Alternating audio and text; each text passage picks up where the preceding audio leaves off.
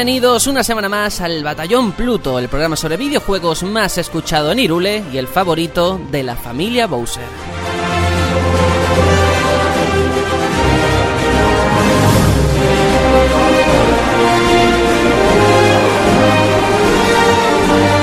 Este programa va a ser muy atípico, supongo que ya lo habréis deducido por la sintonía, y es que nos hemos dado el lujo de hacer algo especial para despedir a Wii U, la consola de Nintendo, ahora que Switch llega a las tiendas. Se cierra un ciclo, un capítulo negro para los de Kyoto que quedará grabado siempre en la historia de esta industria. Por el camino, la compañía ha virado hacia aspectos que nunca antes había planteado, como una mayor presencia del componente online, la transición a la alta definición o el concepto asimétrico del que hacía gala Wii U.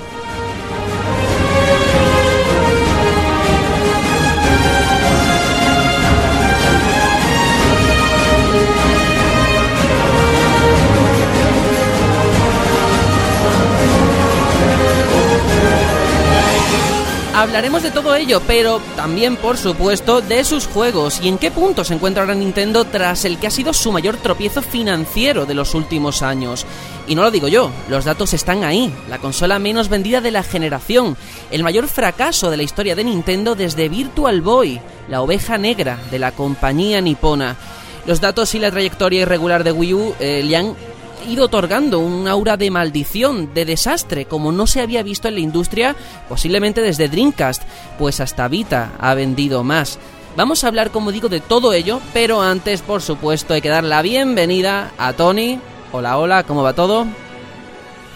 Muy buenas, ni me acabo de levantar ni fui de fiesta ayer. Yo he estado en casa porque sabía que íbamos a grabar, con lo cual eh, soy un buen chico aquí. Soy el buen chico del batallón. Bueno, no sé si crees que alguien y te el más cree... mentiroso también. Eso te iba a decir, me extraña que alguien te pueda creer, pero bueno, tú lo has intentado, ¿no? que es lo importante. Sí. Bueno, a ver, vosotros sabéis, o sea, a vosotros os he pasado las fotos y algún audio de cómo fui ayer, con lo cual vosotros no me creéis ni de coña. Bueno, pero hoy tenemos que hablar de Wii U, una consola que, bueno, no sé si tú la habrás quemado mucho o no. No tanto como quisiera, pero igualmente sí. Mm, Bastante. Mira que yo no soy de echarle muchas horas a cada juego individualmente, pero a la mayoría de juegos de Wii U han caído unas, como mínimo unas 30 horas, incluso 40 y pico. Que para mí es bastante. Además, Tony, tú te estrenaste en este batallón hablando de FIFA 13 para Wii U. Ojo, ojo. Es verdad. Qué tiempos más infames. Sí que es verdad, sí. Sí, sí, sí, Madre sí. de Dios. ¿Cuánto ha llovido? Bueno, también tenemos que dar la bienvenida, por supuesto, a Aitor. Hola, hola. Hola, hola, ¿qué tal todos? Pues nada, aquí seguimos. Última semana de previa, semana de Skyward Sword y se va a librar, se va a librar por este especial de Wii U de, de que la analice. Pero bueno, ya, ya vendrá, ya podré atacarle en otro momento. Ya tenemos ahí ese Breath of the Wild, último título que va a tener Wii U al alcance. Ya bueno, ya hay eh, afortunados que ya lo están jugando, pero los mortales nos queda nada. Nada, nada, no queda nada. Además, es que todos los días por el WhatsApp, por el Twitter, poniendo cosas del Zelda, madre mía, vamos a, a quemarlo, a jugarlo antes de tenerlo a este paso. Sí. ¿eh? Sí, la verdad sí. es que está siendo todo un acontecimiento porque además mm, va a ser, creo, el único juego que vamos a comprar todos de salida eh, porque ya hasta los más escépticos eh, han caído, han caído en el hype. Eso va por Tony, que tú al principio no lo habías ni reservado, ¿eh? Y lo acabo reservando una semana antes, o un poco menos una semana antes, sí, sí. ¿Qué, qué ha influido? muy bien, vamos a ¿Qué ha influido para que al final te lo hayas pillado? Por curiosidad. ver los trailers, seguro. Mm, Bueno, seguro. eh, estaba en un momento muy saturado como jugador, ¿vale? Y era en plan, juego por aquí, juego para allá, y era como, uff. Y acabé viendo el trailer de Zelda otra vez y dije, pero yo esto porque no me lo he reservado, porque estoy reservando juegos de mierda por 4 euros y esto no lo he reservado. Y dije, mira, mm, se acabó, hay, hay que cambiar el chip, voy a reservar esto que quiero, esto. Y los juegos de 4 euros, pues ahí están, vale, ya está. Muy bien, bueno. Y luego ya, Hmm. metiéndonos en el tema que toca, eh, para mí 2014 fue el año de Wii U. Eh, 2015 mm, ya empezó a bajar la cosa y, y ahora está cogiendo polvo la pobrecita, sí. Ahora está ya muerta prácticamente. Una pena, ¿eh? Una gran pena. Pero vamos a ver si podemos hacerle justicia hoy. Y bueno, aquí todavía falta alguien que está muy calladito, no le hemos dado paso, y es Juanjo. ¿Cómo va todo? ¿Cómo ha ido esa semana? Hola, muy buenas a todos. Es muy bien. Yo he jugado mucho una Wii U, me la, la he cambiado del comedor, la he puesto aquí en la habitación de juegos y llevo toda la semana dándole y yo sí que le doy soporte, ¿eh? porque yo estas navidades cayó un Pikmin 3 y un Far Cry Neo físico y yo sí juego, juego y todas las semanas le doy mis 4 o 5 horitas juego a la consola, siempre. Qué bueno, qué bueno. Porque claro, todo eso hay que decirlo. Aquí no es que ahora por el postureo hayamos dicho, oye, que es que sale el Switch el día 3, vamos a grabar algo de Wii U porque sí. No, nosotros la prueba está ahí. Eh, hemos traído muchos juegos de Wii U en la que estamos jugando. En nuestro canal de Telegram que hemos creado, por cierto, por si os queréis unir, es pues no sé si es telegram.me barra el batallón Pluto. Ahí vamos compartiendo audios, cositas detrás de, de las cámaras o de los micros, mejor dicho precisamente sobre esto, sobre esta semana de Wii U, porque la hemos quemado mucho. Y nada, yo soy Sergio, presento esto, eh, esta semana ya no estoy malo, la semana pasada lo pasé muy mal, tengo que reconocerlo con, con el resfriado, pero hoy con las pilas cargadas para hablar de Wii U como se merece, así que vamos allá.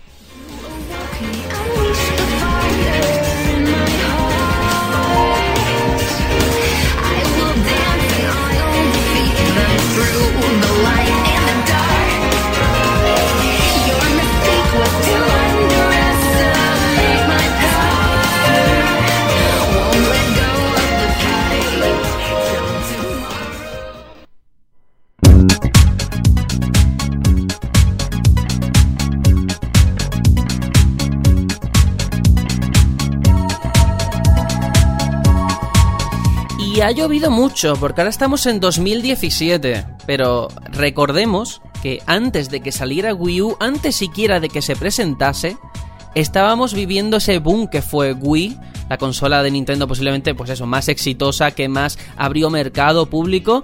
Y ya había rumores sobre una nueva consola que preparaba Nintendo, que por aquel entonces, no sé si os acordáis, que se llamaba Project Café. A mí esto de los títulos provisionales me encantan, ¿eh? Me encantan. Sí. NX. A mí me gusta más ese, sí, NX. Pero bueno, Project Café me sonaba un poco raro. Hmm, Project Café supongo que sería eso, eh, el poder tomarte un café mientras estás viendo la tablet, no sé, por intentar buscar una explicación. En principio no decían por qué a alguien se le ocurrió tomando un café ese proyecto. Pues puede ser, puede ser, ¿eh? Pues sí, sí, puede ser perfectamente.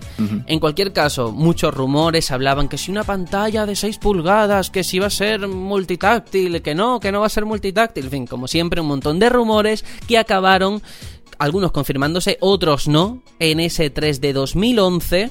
Un E3 que yo no sé si os acordáis, a mí me tocó cubrirlo en una web ahora bastante conocida.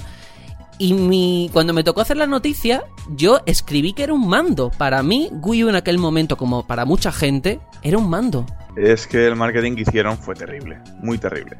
Mm. El nombre, empezando por el nombre, que fue bastante. Claro, querían sumarse a que, bueno, Wii es súper conocida, entonces la llamamos parecido y esto vende como churros. Y Sí. me parece que les salió el tiro por la culata porque a la gente hay que dárselo todo bastante masticadito. Totalmente, pero fue muy heavy porque ahora con el marketing se nota que han aprendido una barbaridad, pero una barbaridad. Aunque aún les queda, ¿eh? Aún les queda. Sí, aún les queda. Pero han ap- aprendido muchísimo. Sí. No fastidio. O sea, en el tráiler de Lars, por ejemplo, es tan fácil pillar cómo se controla. pero. No me, no me embalo más. No, porque a ver, Y, se- y- se- Iwata es que no lo hizo bien, ¿eh? mm, ahí quiero no, decir que ahí. Iwata igual que hizo muchísimas cosas mm, muy buenas por, por Nintendo, la Wii, eh, la Nintendo DS fueron triunfos bestiales. Con Mm. Wii U fue un, batacazo bastante gordo. Ahí el marketing que tuvo y la propia concepción de la consola no fue buena. Y lo que quería decir es que siempre se habla mucho de, hombre, es que el fallo fue llamarlo Wii U, ¿no? Como tirando del éxito que era Wii. Vale, eso es verdad, es innegable. Pero de esa presentación yo recuerdo más que nada el hecho de que enseñaron en primer plano el mando y de fondo una cosa que era igual, al menos en forma por supuesto, que Wii. De color blanco. Era algo similar, sí, sí. De lejos Claro. parecía una Wii. Claro, y tú, pues eh, obviamente te llevaba a pensar, vale, es que estamos ante una Wii que ahora han sacado este dispositivo. Y luego, fíjate, no, tuvo nada que ver, ¿no? Sí, pero mi pregunta es, ¿y si realmente hubiese sido así? ¿Y si realmente eso hubiese sido un mando para Wii en vez de una consola? Yo creo que hubiese triunfado, más o menos, porque hubiese sido caro de cojones. Sí, pero Nintendo necesitaba dar el salto a las HD también. Sí, tanto. Lo dio muy tarde. Aparte, mm, ya eh, eh, metiéndonos también en que eh, uno de los fallos también de, de ese anuncio es que podías ver los mandos de Wii. Eso acrecentaba aún más el pensar que Claro. eso sigue siendo Wii. Claro, bueno, y que estaba el New Super Mario Bros. U que la gente pensaba, ah, mira, ese era el de Wii. Porque, claro, a primera vista puede ser el mismo. Es que fue Cosas todo, que- cosas que pueden todo pasar. muy mal porque, claro, a ver, el tema de, lo- de la retrocompatibilidad con los mandos eh, es una cosa como que Nintendo no quería dar el paso completo de decir, oye, vamos a renunciar a esta gran base de usuarios que ya tenemos, ¿no? No vamos a dejarlo en la estacada. Y claro, eso también tuvo su contraparte, que es la que comentáis, sin lugar a dudas.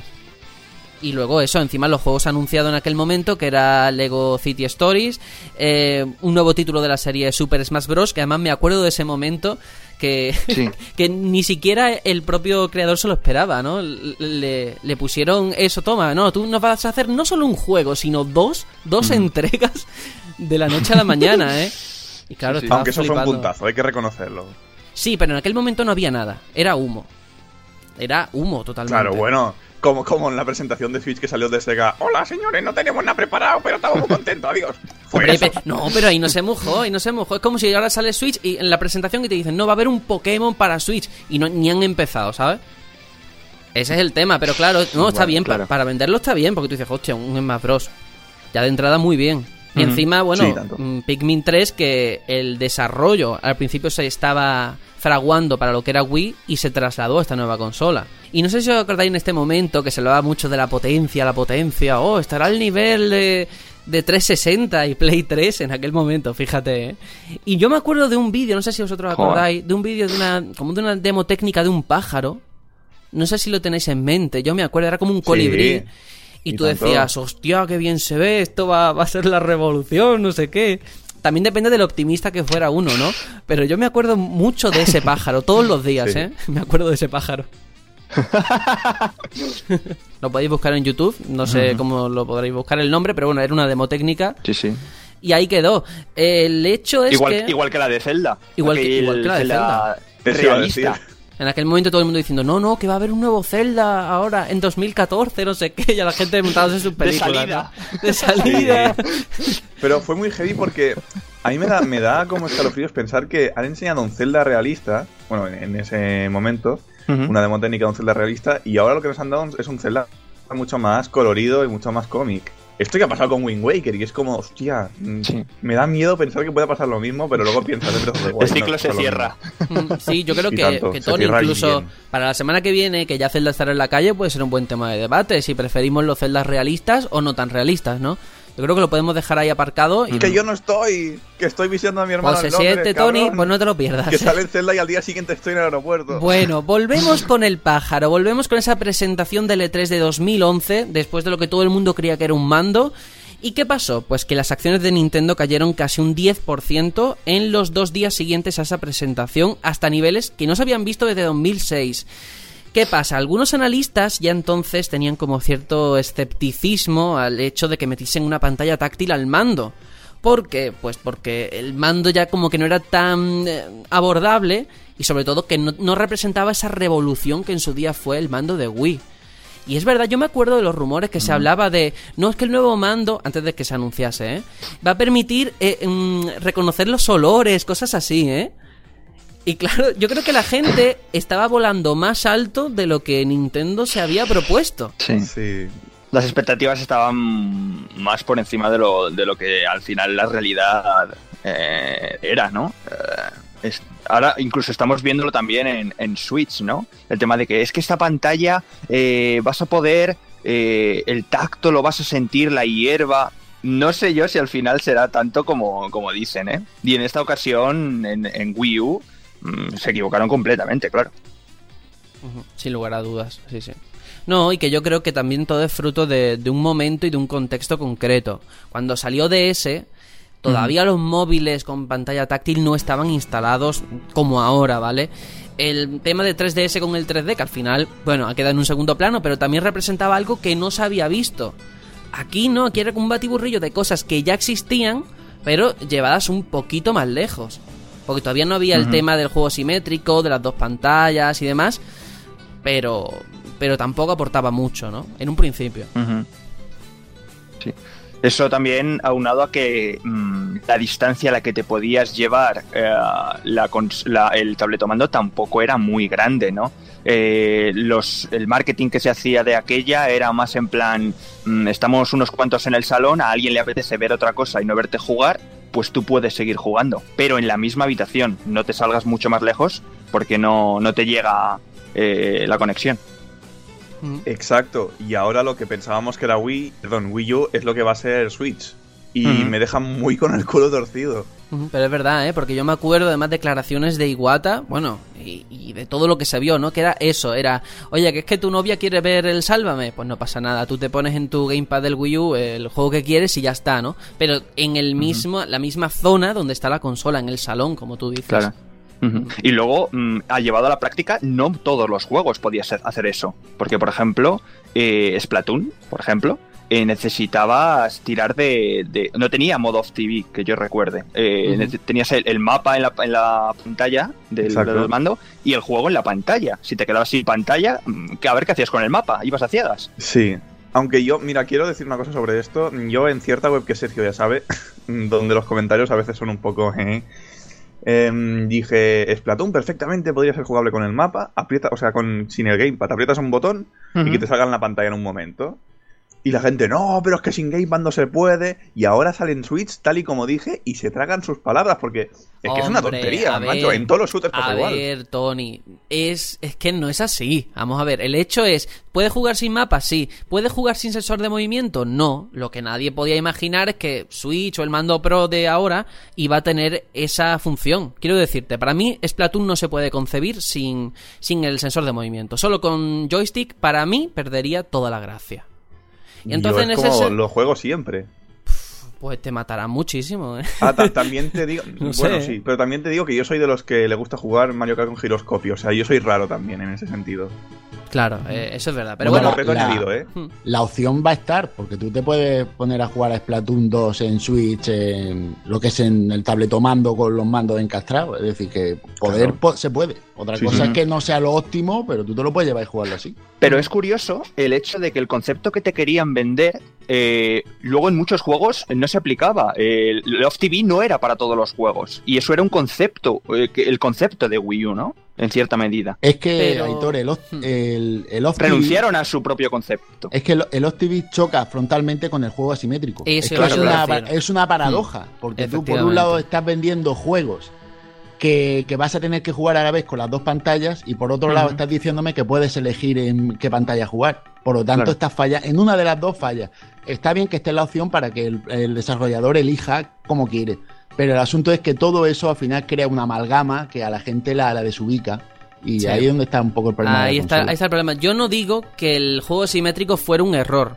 Creo que fue algo diferente en aquel momento, pero como tú dices, eh, Juanjo, creo que en, un anuncio de televisión no me puedes vender que la gracia es poder jugar en el mando, si luego en otro anuncio me vendes totalmente lo contrario, que en Zombie U vas a poder mirar el mando, cambiarte las cosas en un momento, porque es imposible mantener las dos. Por eso Splatoon no salió con Off TV, no por otra cosa.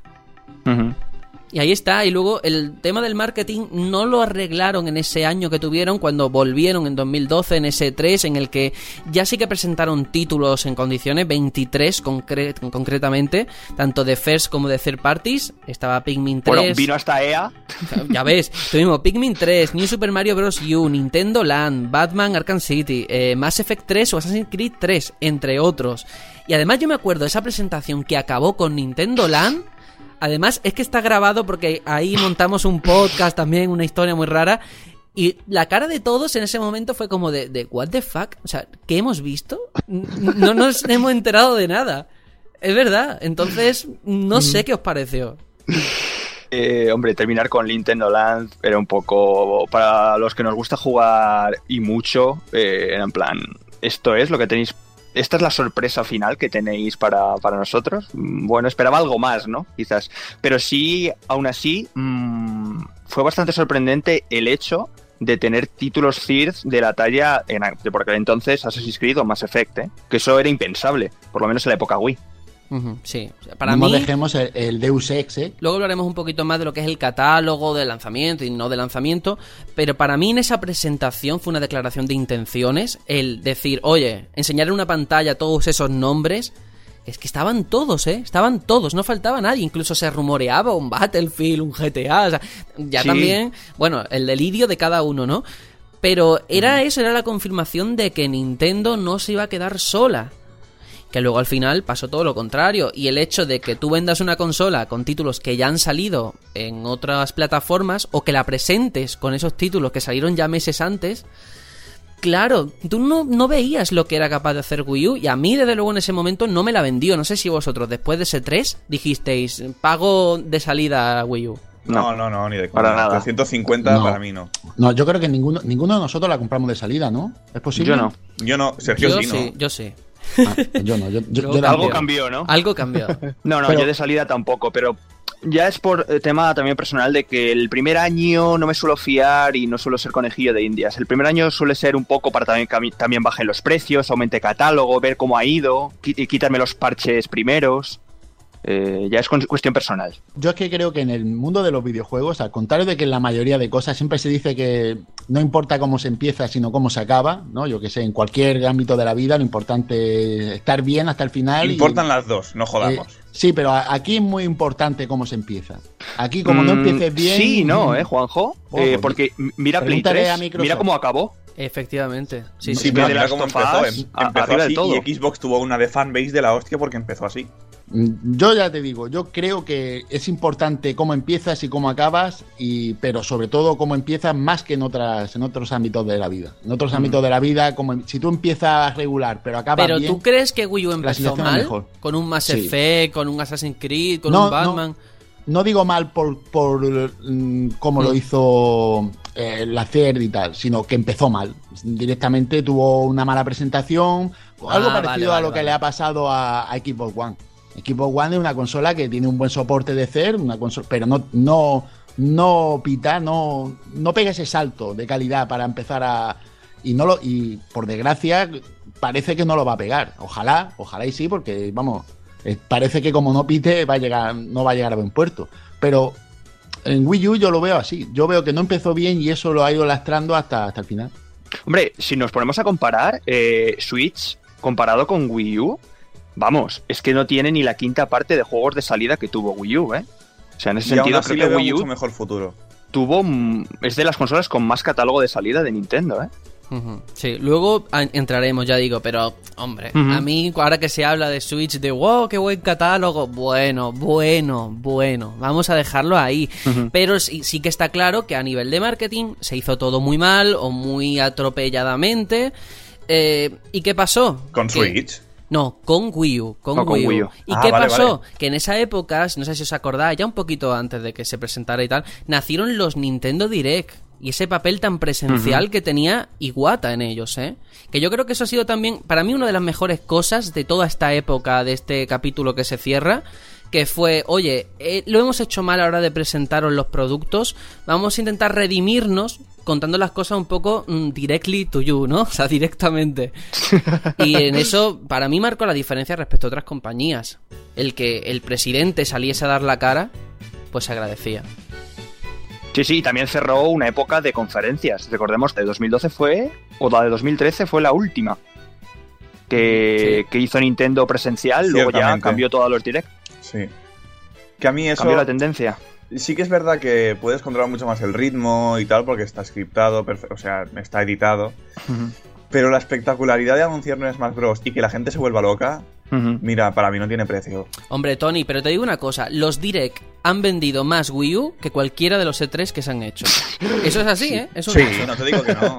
No te digo que no, pero a mí la espectacular. O sea, recordamos cuando, no sé si lo habéis visto, cuando dijeron.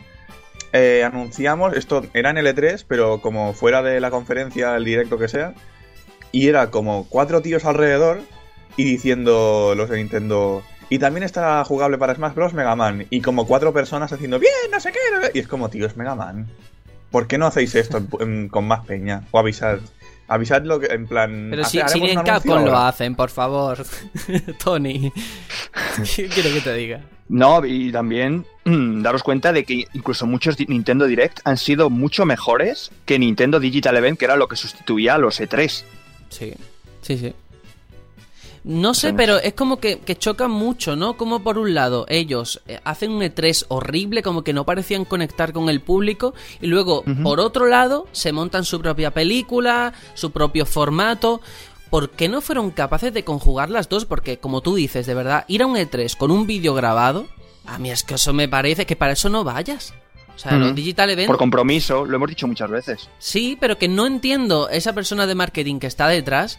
Cómo por un lado piensa, no, no, que vamos a sacar al, presidente cogiendo un plátano, haciendo el tonto, tal. Y luego por otro lado, eh, esas conferencias tan, frías, tan poco hype que te daban. Que, que, que yo qué sé, incluso salir con una chapita de Metroid, algo, ¿no? Que tú dices, hostia, algo que me levante un poco la moral, ¿no? Bueno, creo que todo viene muy bien condicionado por el catálogo, ¿no? Por lo que se estaba ya cocinando por detrás. Si había de verdad ahí tema o, o no había nada que mostrar, solamente humo. Y el caso es que, bueno, la consola llegó en Europa el 30 de noviembre de 2012 en dos packs. Ahora entraremos en el tema de los packs y los precios. Y sobre todo con eso, con ese énfasis en el juego asimétrico y con anuncios en España, que no sé si os acordáis de esos anuncios. Yo sí, me acuerdo de todos los que hicieron. Que no estaban mal, pero no sé qué os pareció en comparación con, Mm. con los que hay ahora de Switch o con otras consolas, no lo sé. Hombre, A ahora tenemos un tío cagando. Vamos a ver, Hombre, eso ya eso es, ya es maravilloso, porque me identifico con él. sol. Pero, a ver, yo recuerdo el de Mario Kart que había niños jugando y se veía más la cara de los niños Hmm. que el juego. Y es como, no quiero comprar a los niños, ¿sabes? O sea, no, no estoy tan enfermo, quiero el puto juego, enséñame el juego. Ujú. Cojones. Sí que me gustó mucho, creo que esto no salió en televisión. Sí, salió en televisión, creo. El anuncio del niño comprando los Amiibo y jugando al Smash Bros. con la novia del hermano. Ese me moló Sí, muchísimo. pero es que daba más énfasis a los amigos, fíjate tú, al final Que se al tira a lo que, a lo que más vende que al juego en sí. Sí, sí. Sí, Porque te recordemos que los amigos nacieron en la generación Wii U, a Por raíz de Smash. Bros. Y tanto. Y 3DS ta- también, recordemos que es compatible. Sí. Mm, Bueno, ahí hay muchas cosas, a ver, Mm. no sé, o sea, yo creo que al principio, al principio de todo, y esto es una teoría, teoría mía, ellos querían hacer como una Wii 2.0 a la hora de vendértela. Yo me acuerdo de los anuncios de, Wii de- HD. sí, Sí. de- del, del Nintendo Land, todo el mundo en el salón, ¡ah, ja, ja, qué divertido! Mira, tiro shuriken, ¿sabes? Y se ponían a hacer cosas así. y para mí era eso, la idea como en un party game, tal y cual, que luego yo creo que intentaron cambiar hacia otra dirección y ya fue tarde. Mm, hacia el hardcore. Aún así, si me permites eh, volver a incidir en tema de anuncios, Sí. a mí siempre me ha parecido, esto ya es tema yo creo de Nintendo España, que no se dejan tampoco mucha pasta en televisión. Ahora ya se empieza a ver mucho con Switch, pero porque la tenemos aquí que va a salir ya. Pero luego durante el ciclo de vida de la consola, eh, este último año yo solamente he visto el anuncio de Just Dance. Ya está, se acabó. No he visto más. También porque tampoco tenían mucho más. Pero anteriormente tampoco he visto muchos anuncios que sí de Mario Kart 8, que sí de Bayonetta 2, no sé. Luego ves las de las otras De compañías sí, y están ¿no? todo el rato. Pero es que ahí, te- ahí está el fallo. Escúchame, eh, es que lo has dicho y me he acordado. Eh, hace poco dieron las listas de juegos más vendidos en Navidad en, en España y el más vendido era el Just Dance, pero de la Para la Wii. Ya, es, ya. Que, es que ya el, el- el- la amalgama ya llega a un punto en el que como la Wii U es retrocompatible con la Wii, la gente se compra, supongo que la versión Wii, porque todo el mundo tiene la Wii, y el Mm. que tiene la Wii U dice, pues me compro la, la versión Wii, que será, no, no- no lo sé, pero será más barata, supongo, y, y ahí, y ahí le pego. Digo yo, Pero digo yo. ta- O también porque digo no yo... Wii U y dicen, me compro esa. Sí, pero ¿creéis que los anuncios realmente tienen un efecto a la hora de las ventas? A menos importante. Porque a lo mejor por eso nos hacen Hombre, anuncios. para ¿eh? nosotros, Uf, para, para nosotros seguramente ya que no, yo creo. porque nosotros estamos metidos en el ajo. Pero, pero para gente que está fuera del mundillo, hay gente que seguramente, si no fuera por estos anuncios de ahora, ni sabría que hay una consola nueva que se llama Switch. Pero es que es raro porque al ser juegos en su mayoría dirigidos a, a la familia, que lo vean los padres y lo compren, no entiendo cómo hay más anuncios de un Resident Evil 7, de un Uncharted 4, por Dios, que lo teníamos hasta en la sopa cada vez que ponían la tele, que de... Y de Watch Dogs, o el de primero. Watch Dogs, sí, sí, o, o de, de cualquiera excepto de, de eso, de lo de Nintendo. No lo entiendo, no lo entiendo. No sé por qué, si es cuestión monetaria, de dinero. Pero es verdad, está ahí. Ujú. Pienso hoy en día no renta tampoco. O sea, creo que las ventas que vienen de gente que ve los anuncios en la, tele- en la- en la televisión ha bajado mucho debido al boom digital. Mm. Pienso yo, vaya. Creo que hoy en día renta más que un youtuber hable de ti que no que saques el anuncio en, en Antena 3 o en Neo. Sí, pero estás, estás cogiendo el target de la gente joven e infantil, más que eh, los padres, por así decirlo. Pero es que los, son los que van a comprar tu producto, o los que van a Mm. pedir a los papás que compren tu Sí. producto. ¿Qué, qué saca una abuela que acaba de venir del bingo o de verse la rótula De que, que ella vea tu anuncio de, de tu Switch? Dudo que la señora Paki compre tu juego. Ya. A lo mejor me equivoco y es una hardcore game de la hostia. ¿Te imaginas? y se pasa al Breath of the Wild en pelota. No lo te invitamos al batallón, por favor. Es que ese- ese mercado es que yo creo que está perdido. ¿eh? El mercado de jugadores ocasionales o casual, como lo suelen llamar, ese desde que salieron los móviles y se instalaron Exacto. y tal, ese mercado para los videojuegos ya no. Ya, ¿Tú yo creo crees que, que, no con fructífero. el principio de Wii U ya estaba, ya estaba ese mercado copado? O sea, ¿tú crees que, que ya, ya entró tarde o qué? Yo creo que Wii llegó en el momento justo. Llegó en el Mm, momento sí. exacto. En Y el que 3DS, todavía si me apuras, también. Y también, puede En ser el que filo. también. Exacto. Pero Wii U mm, ya no Hmm. llegó en ese momento. Ese La añito de diferencia exacto. la mató.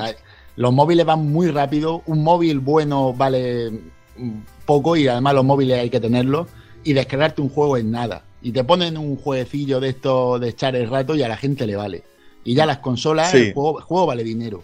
Mm, Yo creo que el mercado casual deberían de olvidarlo. Esa es mi opinión.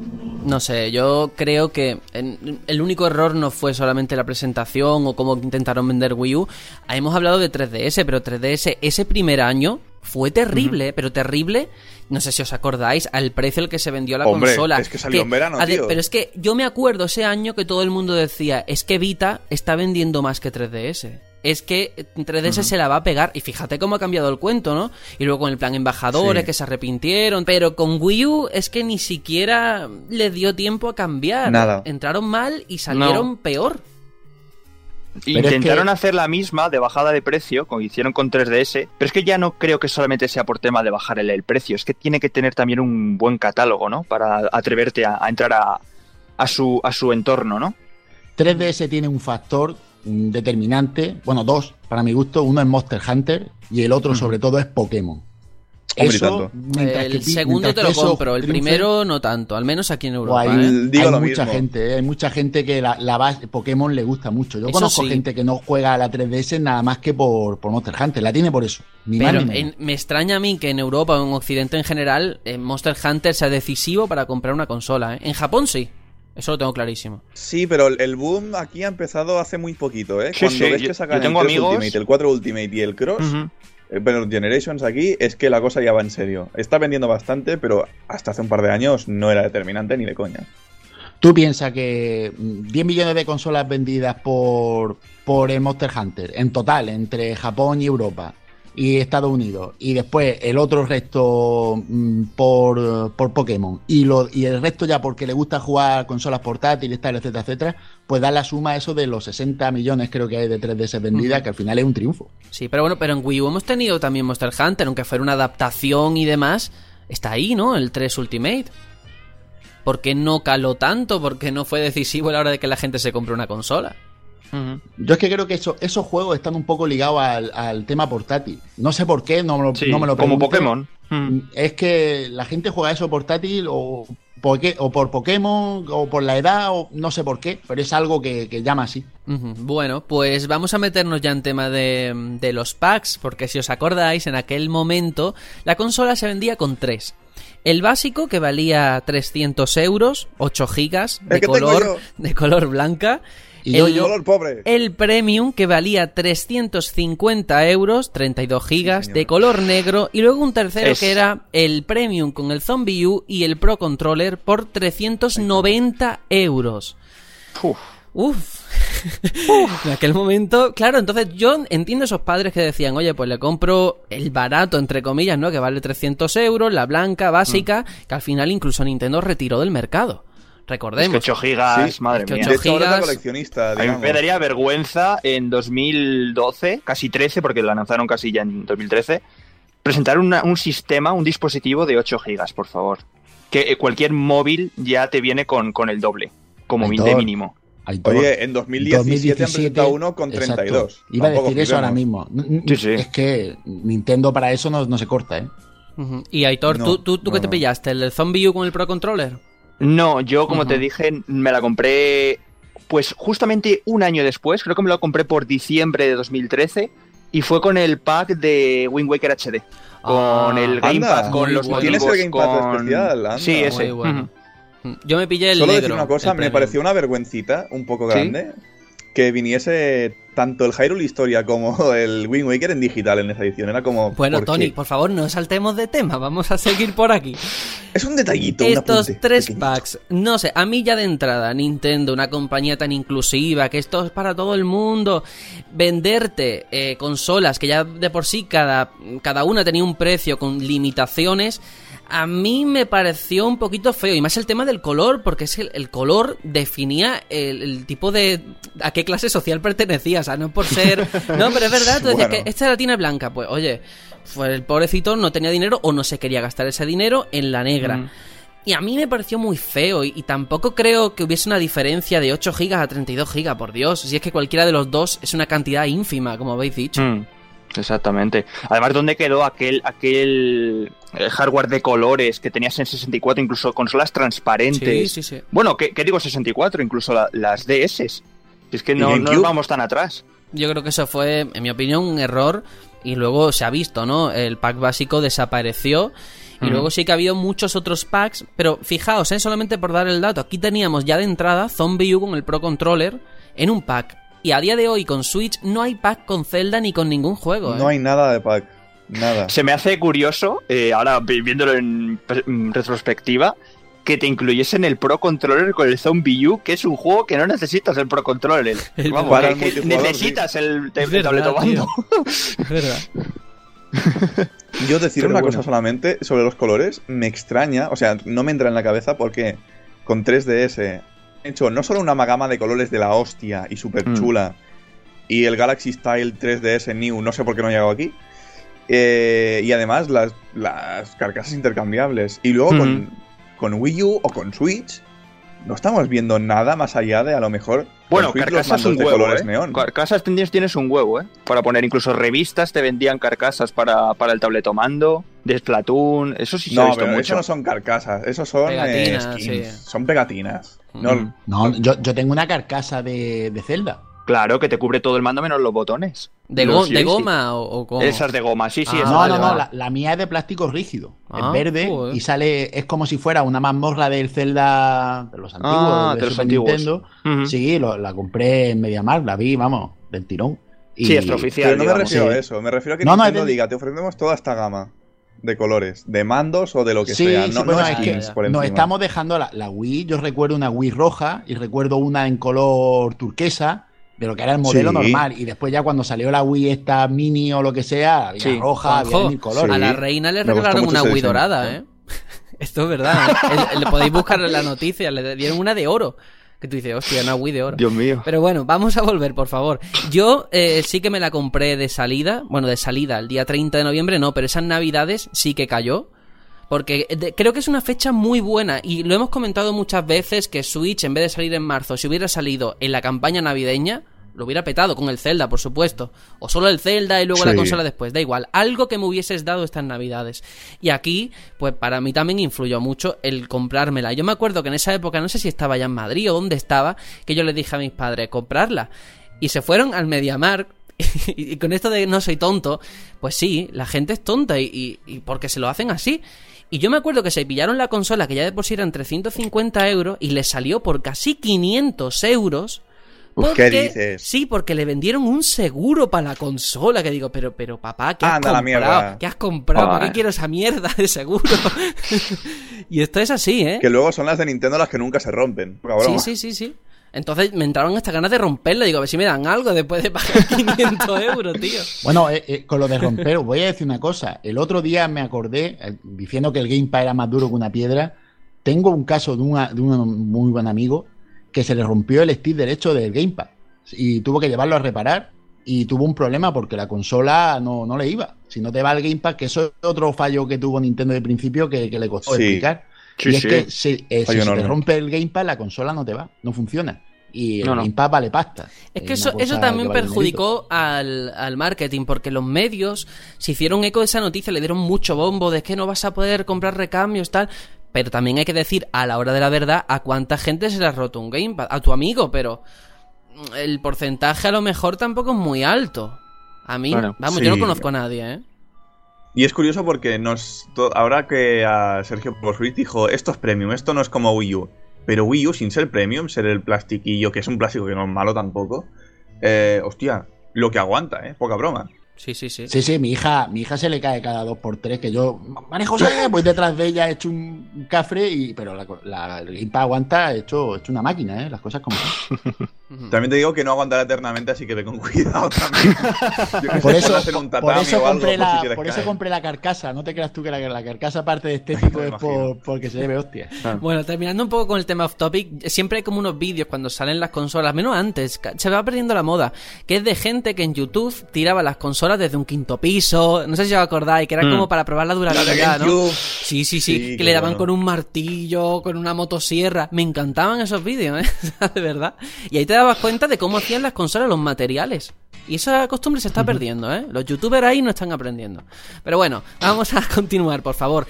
30 de noviembre de 2012 sale la consola en estos tres packs con un catálogo de lanzamiento que ahora dentro de nada vamos a hablar, pero eh, vosotros porque no la tuvisteis entonces. Pero os digo yo que lo que era la consola, lo- la interfaz, era muy lenta. Los menús, te lo juro, tardaban una barbaridad en salir del juego, en entrar. Y siguen, y siguen tardando, ¿eh? Sí, pero en comparación, de verdad es que no lo podéis ni no, imaginar. Era como un minuto entero, ¿eh? Una cosa increíble. Y claro, todo eso lógicamente también perjudicó, ¿no? De cara a llegar a- a un público a lo mejor más exigente, que sí seguía las noticias del día a día. Y todo eso está ahí. Y luego, el catálogo de lanzamiento. Vamos allá al lío. Eran muchos títulos, os voy a mencionar los más importantes y ahora entramos en materia. Teníamos New Super Mario Bros. U, Nintendo Land, Ninja Gaiden 3, Call of Duty Black Ops 2, Tekken Tag Tournament 2, Zombie U, Assassin's Creed 3, Batman, eh, Mass Effect y FIFA, entre muchos otros ya un poquito de menos categoría. Mm, Yo, de verdad lo digo, a mí me parece un buen catálogo inicial, ¿eh? A mí sí me parece Mucho un buen mejor que el de. Sí, Switch, ¿eh? Mucho, mejor que el de Switch. Hombre. Sí, pero son muchos muchos de esos juegos ya los ha jugado en otras plataformas y con ports mejores. Ahí eso era un fallo, bueno, fallo, eso era algo determinante. Hombre, Pero no eran juegos iguales. no eran juegos iguales. Eran distintos. Y ¿Tú hay, mucha parte. Y hay mucha, no, y que hay mucha parte de- del público que venía de Wii. Hay mucha gente que no jugó 360 ni Play 3, aunque parezca mentira. Hay gente que se quedó en Wii. Como yo, por ejemplo. Claro, pues entonces, ¿qué me estás contando? Poder jugar a Ninja Gaiden 3 o un Mass Effect o un, un Batman. Y como dice Juanjo, ¿no? Con las nuevas Ya, pero es que posibilidades. yo justo un año antes de comprar Wii U tuve PC y claro, me dices, ¿qué, lo, ¿qué hago? ¿Compro un port a 720p con cosas reducidas ahí o me pillo por 3 euros en las rebajas de Steam el Batman Arkham? También depende de, la, de, de cómo sea el caso de cada uno, el mío era este. De hecho, ese fue el fallo de, de Wii. No digo, ya de Wii U también, ¿no? Pero en Wii los, los ports de los juegos, los juegos de CER, nunca triunfaron realmente. Los juegos que triunfan y los que se recuerdan de Wii son los juegos propios para Wii. Y yo creo que a Wii U le, eso le ha lastrado, ¿no? Que lo- los juegos que han sido Sí. porteados no, no han triunfado en prácticamente ninguno. Bueno, yo creo que ninguno. Mm. Hombre, en Wii U no ha habido un Bayonetta 2, por ejemplo. No es un port, es un Bueno, juego pero propio, es vamos, único. vamos a ver. Ah, vale, vale, vamos a ver. vale, vamos a ir hablando primero de lo que es el catálogo inicial, ¿vale?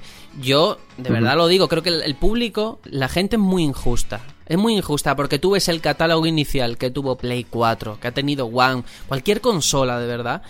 Y yo creo de verdad que aquí hay un esfuerzo de decir, aquí están las CIRS, pero lógicamente las CIRS no van a invertir dinero sin saber si va a funcionar o no. Fueron cautas, dieron ports, vale, es cierto, pero con cosas nuevas. Ese Batman no era igual, ese Tekken no era igual. Y muchos otros, y el, es- el caso de la jugabilidad diferente. Yo creo de verdad que fue un, un Sí, paso pero- adelante y luego, joder, y tienes Ubisoft, que Ubisoft te dijo, hostia, de salida, Zombie U, bla. Hombre, por sí, Dios. y sacó ediciones especiales de Assassin's Creed 3 y 4, que eso lo valoro muchísimo. Claro. Incluso el Rayman Legends, que al final tuvo esa a versión ver. especial. Dentro de lo que de lo turbio que fue el asunto, pero la Sí, versión sí. especial fue para Wii U. Ujú.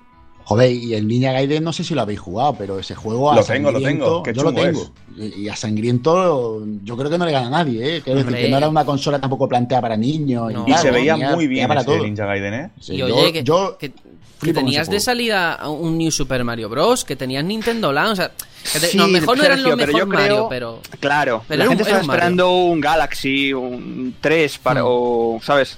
Un Mario O sea, gordo. si posiblemente todo estuviera proyectado a, a un tiempo vista, pero después de ver lo- lo- que la consola no vendía, yo creo que se guardaron un poco, ¿no? Digo yo, me da a mí por ahí pensar eso, porque es que si no, no, no me explico que la consola no haya tenido un Zelda Podría propio, un Metroid propio, un Mario propio eh, de- grande, no sé, a mí me da esa impresión. Sí, las CIR se achantaron y Nintendo dijo, pues hay que llevar el barco nosotras solas. Hay que espaciar los lanzamientos o hay que reducir los lanzamientos para, para que salgan mejor los que vayamos a sacar. Que eso Bueno, fue, es que- fue muy duro, No, ¿eh? Fue, no, fue muy duro eso porque, claro, aquí hablamos de la transición de Nintendo por primera vez a la alta definición, que nunca antes lo había hecho. Yo me acuerdo de declaraciones de la época diciendo, hostias, de ellos, ¿eh? Diciendo, hostias, que no sabíamos que se tardaba tanto en hacer un juego en Sí, HD. Lo dijeron con Pikmin. Claro, eh, entonces les pilló todo de nuevas, estaban solos, como has dicho, Hitor, y hubo años, bueno, un año concretamente, ahora no me acuerdo si fue 2013, 2000, es que no lo sé, ¿vale? Pero hubo un Mm. año que yo me acuerdo que era una sequía, que decías, es que en este mes tengo dos juegos, tengo uno y no me interesa. Y fue muy, Ojo, muy duro, ¿eh? se Imagínate la sequía, que la gente se extasió con Lego City Undercover. Que no Real, digo que sea mal juego, pero Lego City Undercover. Real, real, sí, Desde sí. Pikmin 3 hasta ese juego creo que no hubo nada. Imagínate. Hmm, Es que es eso, ese es el problema. Y de verdad, yo creo que a la third party no es por defenderlas, ni muchísimo menos. Pero se acusa a Electronic Arts de que es el mal, hay que ver. Pero al final es un negocio. Si tú sacas un juego y no te funciona bien, no vas a seguir echando pasta ahí donde tienes el negocio en otro lado, ¿no? El mercado en otro sitio. Eh, Es cierto que un Mass Effect 3, oye, en vez de sacarme el 3, espérate y haberme sacado el Trilogy, como has hecho con las demás, ¿no? Claro. Eso sí que que, luego fue el Trilogy muy estaba más barato que el 3 en Wii U. Es que tú, tú ponte en su lugar. Yo me pongo en el lugar de Electronic Arts o, o Activision con FIFA y Call of Duty, que en las otras plataformas mm, hacer los ports era, era dar un botón, como aquel, como dicen, ¿no? No, no, sé- no será tan simple, pero será fácil, supongo. Y vender montones de millones de juegos y después tenés que hacer un port particular para Wii U que te costaba programación, juego asimétrico, tal cual, y no vender nada. Claro, Claro. evidentemente dices, Sí. pues aquí no, es que es lógico. Sí, sí. Y la- aparte la, la potencia que siempre está por encima de, de todo, como, como eh, etéreo, pero está ahí, ¿no? Sí, Eh, Decían, sí, va a tener Battlefield 1, y luego veías a Thais diciendo, pero si, si Wii U, el, motor Frozen que, Byte que tenemos, no lo, no lo ejecuta, si es que no puede con él. Bueno, pero, pero el Es tema de la potencia, yo quiero aquí romper una lanza Bueno, en contra de eso. ¿eh? Bueno, si podemos hablar de eso ahora y si no, lo hablamos después. Sí, no, digas uni- tú, únicamente por, ter- por cerrar con este capítulo y ahora vamos con la potencia. eh, eso, hubo muchos títulos. Yo además me acuerdo, lo he comentado alguna vez. Yo me compré el Black Ops 2, eh, el Call of Duty, en Wii U. Y el primer mes había gente, pero es que a partir del Y luego ya segundo. Eh, además, eh, es mentira, había gente en un modo de juego. En los demás no había nadie. y claro, eh, a día de hoy te metes a cualquier Call of Duty en Wii U y aquello es que es un desierto, ¿no? Hay servidores ahí que habrán pagado para nada porque no hay nadie. No hay nadie. Y luego mira Devil Claro. Steel, por ejemplo, le pasó lo mismo. El año han cerrado los servidores. Es que Sí. muy triste. Bastante duro. Bastante duro, bastante duro. Pero bueno, por, por seguir con el tema de la potencia, eh, recordemos, ¿vale? La arquitectura técnica de Wii U, que ofrece 2 GB de RAM, uno destinado al sistema y uno a los juegos. ¿Qué más? Que Wii U ya sabemos que usa un sistema, un formato óptico propio de 25 GB de capacidad, capaz de recibir información a 22,5 megabytes por segundo. Eh, ojo al dato, ¿vale? Porque te- tengo aquí lo que dijo Satoru Iwata, presidente de Nintendo, que dijo que Wii U era 20 veces más potente que Wii. Ojo, ¿eh? Ojo a la comparación. Primero compararte con Wii y después lo de los numeritos, ¿no? Así que ahí está. Bueno, Juanjo, no sé, tú querías decir cosas de la potencia, así que te doy paso. No, yo era, yo era un tema general. Y es que la- el tema de la potencia, la gente suele pensar que potencia es igual a éxito. Y hay que saber que desde Super Nintendo hasta esta Play 4, nunca la ganadora, entre comillas, la que más ha vendido de, de- la generación, nunca ha sido la más potente. No era la Play 1 la más potente, no era la Play 2 la más potente, no era la Wii la más potente. Así que potencia no es igual a éxito, para nada, ¿eh? Mm. Nunca. Pero ayuda mucho, ¿eh? es como el dinero. Juanjo. Bueno, No ayuda da la mucho. felicidad, pero estamos hablando ayuda. de muchos años, desde Super Nintendo hasta Play 4, estamos hablando desde mi época Vale, hasta, hasta sol- actual, solamente ¿eh? te voy a dar una frase, y es que, vale, no ha ganado la más potente, pero sí ha ganado la más competente, ¿vale? La potencia, como dice Aitor, es un plus. No lo determina todo, pero oye, te ayuda, ¿no? Te Hombre, facilita ayuda. las cosas. Te va a determinar a que las CIR puedan producir juegos para tu consola, si no te quedas a dos velas. Y es lo que le pasó a Wii U. Hmm. Claro. Bueno, en, en el caso de Play 1 era mucho menos potente que Nintendo 64. Ujú. En el caso de Play 2 era mucho menos potente que Xbox y que incluso GameCube. Y la Play 3 y la Xbox 360 eran mucho más potentes que Wii, que Wii no dejaba de ser una GameCube mm, poco vitaminada. Pero daban Sí. dinero. Ese es el tema. Sí, sí, sí, pero entonces que son Si otros factores, dinero- aparte de la potencia. Son otros Aquí concepto, ni tenías potencia ni tenías al público, no tenías nada de tu parte. Tenías a Nintendo, que Nintendo ya sabemos que cualquier cosa que publiques en su consola encima te echa el ojo biónico y si no está de acuerdo a su criterio, no pasas la prueba, ¿eh? Porque además yo me acuerdo incluso, no sé si fue DICE, una compañía de esta, o- no, fue, perdón, los de Call of Duty, que, que se pelearon precisamente por el tema de los DLCs en Wii U. Porque Nintendo no quería o que tenía unas condiciones específicas. Entonces, claro, si no das ni a la propia compañía el espacio para que desarrolle las cosas como creen que debe hacerse, pues se van. Claro. Claro. Ya, pero, pero las compañías se amoldan a lo que hay, ¿eh? Quiero decir, la, la Play 1 triunfó, dicen que por el CD. Eh, la Play 2 dicen que por el DVD. Eh, la Wii dicen que por el control novedoso y tal, que llegó en el momento oportuno para que la gente casual tuviera algo que jugar. Que la gente, eh, las compañías se adaptan a lo que hay, donde se vende, donde sacan. Entonces, yo creo que es más bien la coyuntura, el- una buena una buena estrategia comercial, hacer algo distinto. No sé, pero que yo creo que son muchos factores, aparte de la potencia, lo que determinan el triunfo de una consola. Y eso lo sabe Nintendo. A ver, eh, eh, si no hay dinero, si no hay potencia, no hay público, si te quedas con una consola como compañía, lo haces por amor. Por amor al arte y por amor a esas personas. Y eso no da de comer, el amor. Entonces, bueno, mm, se puede encontrar con los dedos de una mano. A ver, está Monolith o estudios de este tipo que lógicamente son second party que Nintendo habrá pagado para que no se vayan porque es que si no se hubieran ido. Porque Mm. no hay nada, no hay nada ahí. O porque pagó No, el desarrollo de Bayonetta 2, por Y ejemplo. es peor, Claro. hay Secon, hay Secon que ni esta- lo que esta generación ni se han visto. Retro, Retro Studio, ¿dónde está el Retro Studio? ¿Qué están Ah, haciendo? ¿Qué ha hecho? Un juego habrá hecho, ¿no? Entonces, Para Wii U. Eso sí, hicieron el Donkey. El otro día estaba Mm. Juanjo lavando el Donkey, pero en pelota picada. O sea, le Ujú. encantaba. Eso Sí, pero han no- hecho no ese me es un juego- juegazo, es un juegazo, pero ya está. Quiero decir que en Mm. una generación entera has hecho un juego, no sé. Me da. Bueno, Monolith Pero tú crees ha en hecho serio una- que durante toda esta generación solo han desarrollado o han estado desarrollando un juego? No, no, si no digo que no, pero que no han aprovechado al- a, su, a su Second para potenciar su consola, ni desde el principio ni nada. Entonces, eh, que Bueno. todo lo malo que le ha pasado. Fijaos, eh, eh, Retro viene un poco a sustituir a lo que fue Rare en los Rare. 90. Y, y Rare en Nintendo 64, fijaos si publicó juegos, yo creo que fue, eh, si no sacó casi los mismos que Nintendo, incluso los superó, ¿eh? O sea, vitaminó el catálogo de una manera excepcional. Pero claro, en aquella a- época. aquí no se ha visto. Porque en aquella época sí que una, una compañía podía sacar varios juegos eh, a lo largo de los años, pero hoy en día los costes son más elevados, en fin, tienes que atender a otras cosas. Y para mí de verdad ha sido una cosa, yo creo que histórica, que una, que una consola se haya mantenido, se haya abastecido solamente por Nintendo.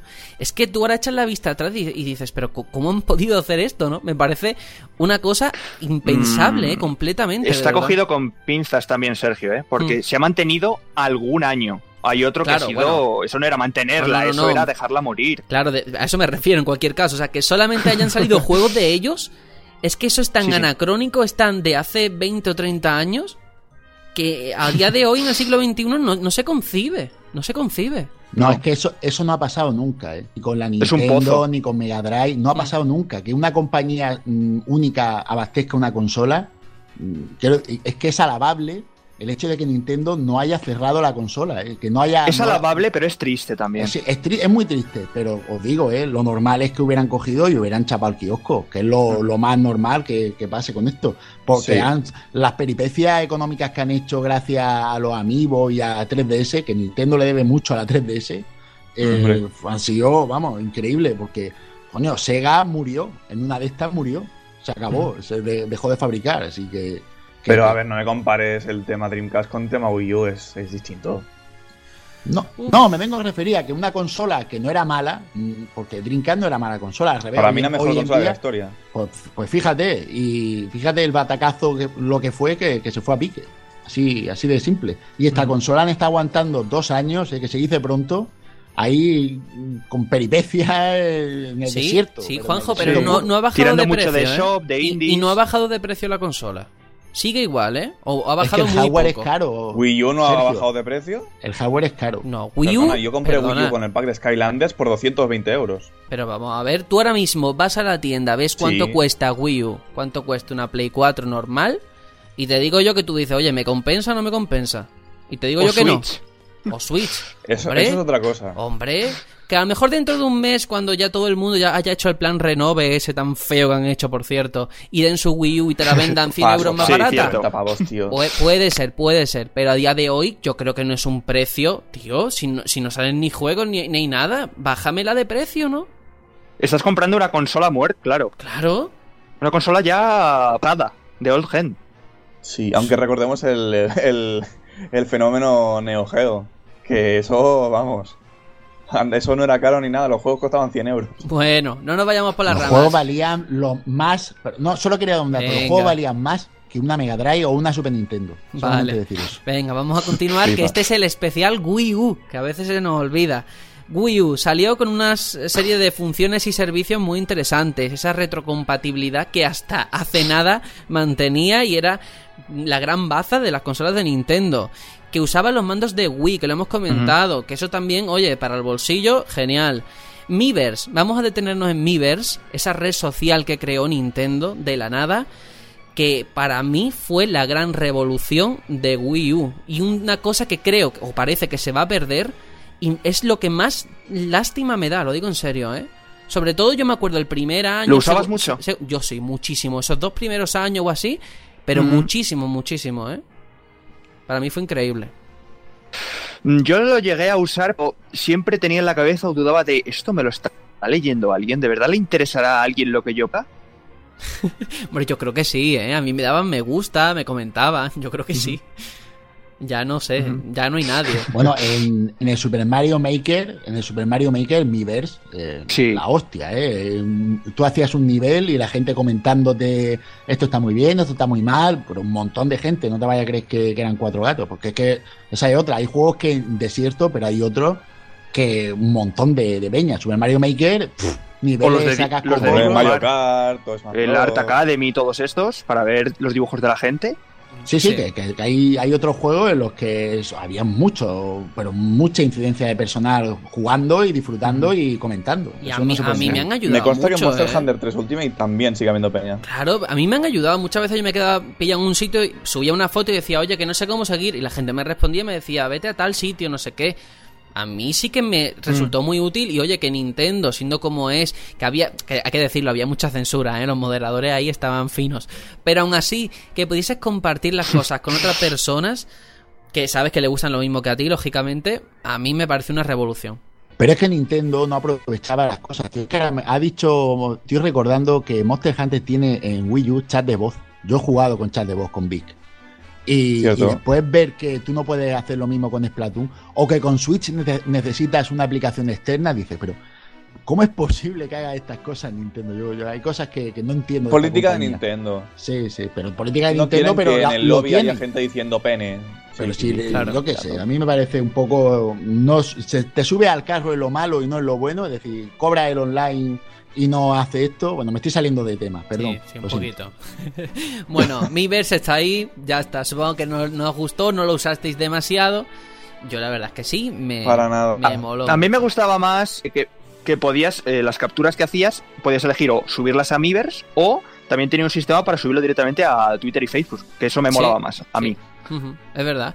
Y bueno, yo me acuerdo cuando salió la consola, en aquellos primeros días o aquellos primeros meses que estábamos muy poquitos, bueno, igual de poquitos que, que hemos quedado al final, ¿no? Pero yo me acuerdo que el- incluso el presidente de, de- de Sony, Yoshida, tenía una cuenta en mi, en- bueno, en esto de los Mi, ¿no? Y podías meterte en su perfil de Mi Y ordeña vacas también. Sí, y podías ver lo que el tío comentaba. Dice, estoy jugando a New Super Mario Bros. no sé qué. Y no sé, me pareció muy chulo, la verdad. Ahí está, ahí queda. Y, y Que bueno. Yoshida, Yoshida es. Que digo que Yoshida es de Sony, pero Yoshida es muy japonés. Y Nintendo. Yoshida es nintendero. Eh, Ninte- Nintendo es muy japonés. que Sí. Super Mario salió para el anuncio de los Juegos Olímpicos. Es que eso. Tú no puedes hablar mal de Nintendo siendo japo. Eso Pues. Y hubo muchos más servicios en, en Wii U, ¿eh? Recordemos esa eShop que daba el salto después de lo que fue en Wii, que era una cosa, bueno, Uf. anecdótica. Aquí sí que esa tienda digital, esa consola virtual que no han llegado a explotar del todo. En los últimos años sí, con el tema de Wii y demás. Pero no sé, ¿vosotros habéis comprado mucho por la eShop? ¿Os gusta o da exactamente igual? Alguna cosa ha caído. Yo tengo algún que otro juego digital. El último que compré fue, creo, el Far Racing Neo, que lo compré en digital en, la eShop. Eh, y luego también le he usado mucho para temas de DLCs de, de Mario Kart, de Smash Bros. E incluso en alguna promoción de cuando te comprabas Mario Kart 8 te regalaban un juego y tal.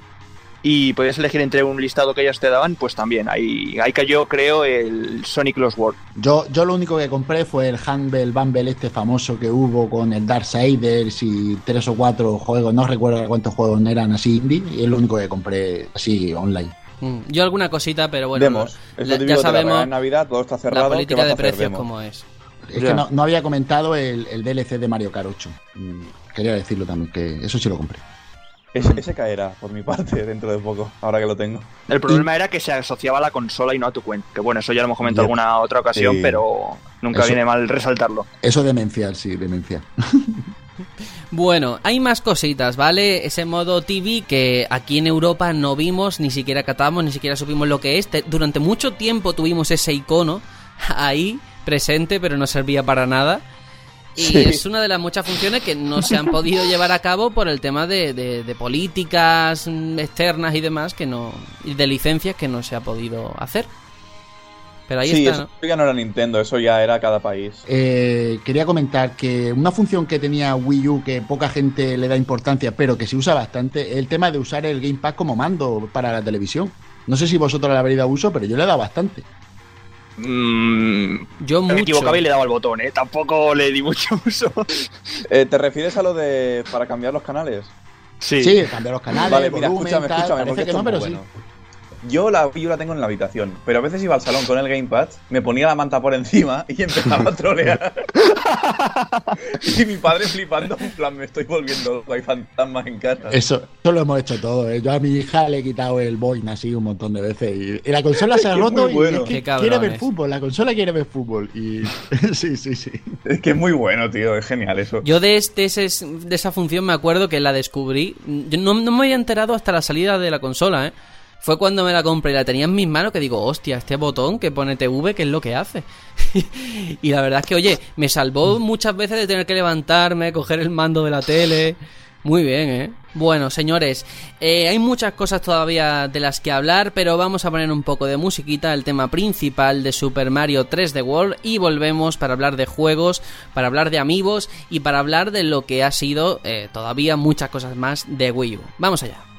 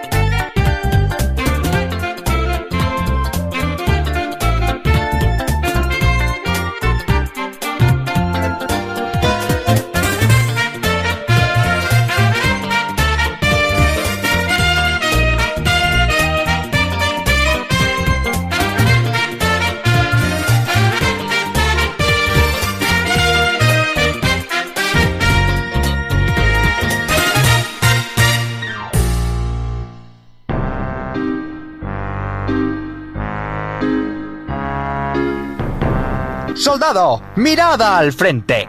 Somos el Batallón Pluto. Si quieres seguir informado de la actualidad y escuchar los mejores debates y opiniones de la industria del videojuego, te recomiendo encarecidamente que sigas nuestro podcast semanal en iBox y iTunes. Además, también tenemos página web www.elbatallonpluto.com. Y si no, también puedes seguirnos por redes sociales. Estamos en Twitter y Facebook. Además, cualquier duda, sugerencia, queja o nota de voz que queráis que pongamos en el programa, podéis hacérnosla saber en info@elbatallonpluto.com.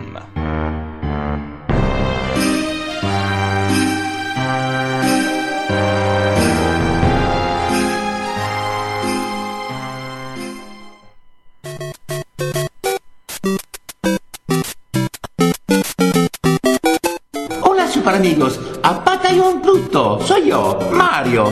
Uh, mamma mía, ustedes son número uno. Vosotros también.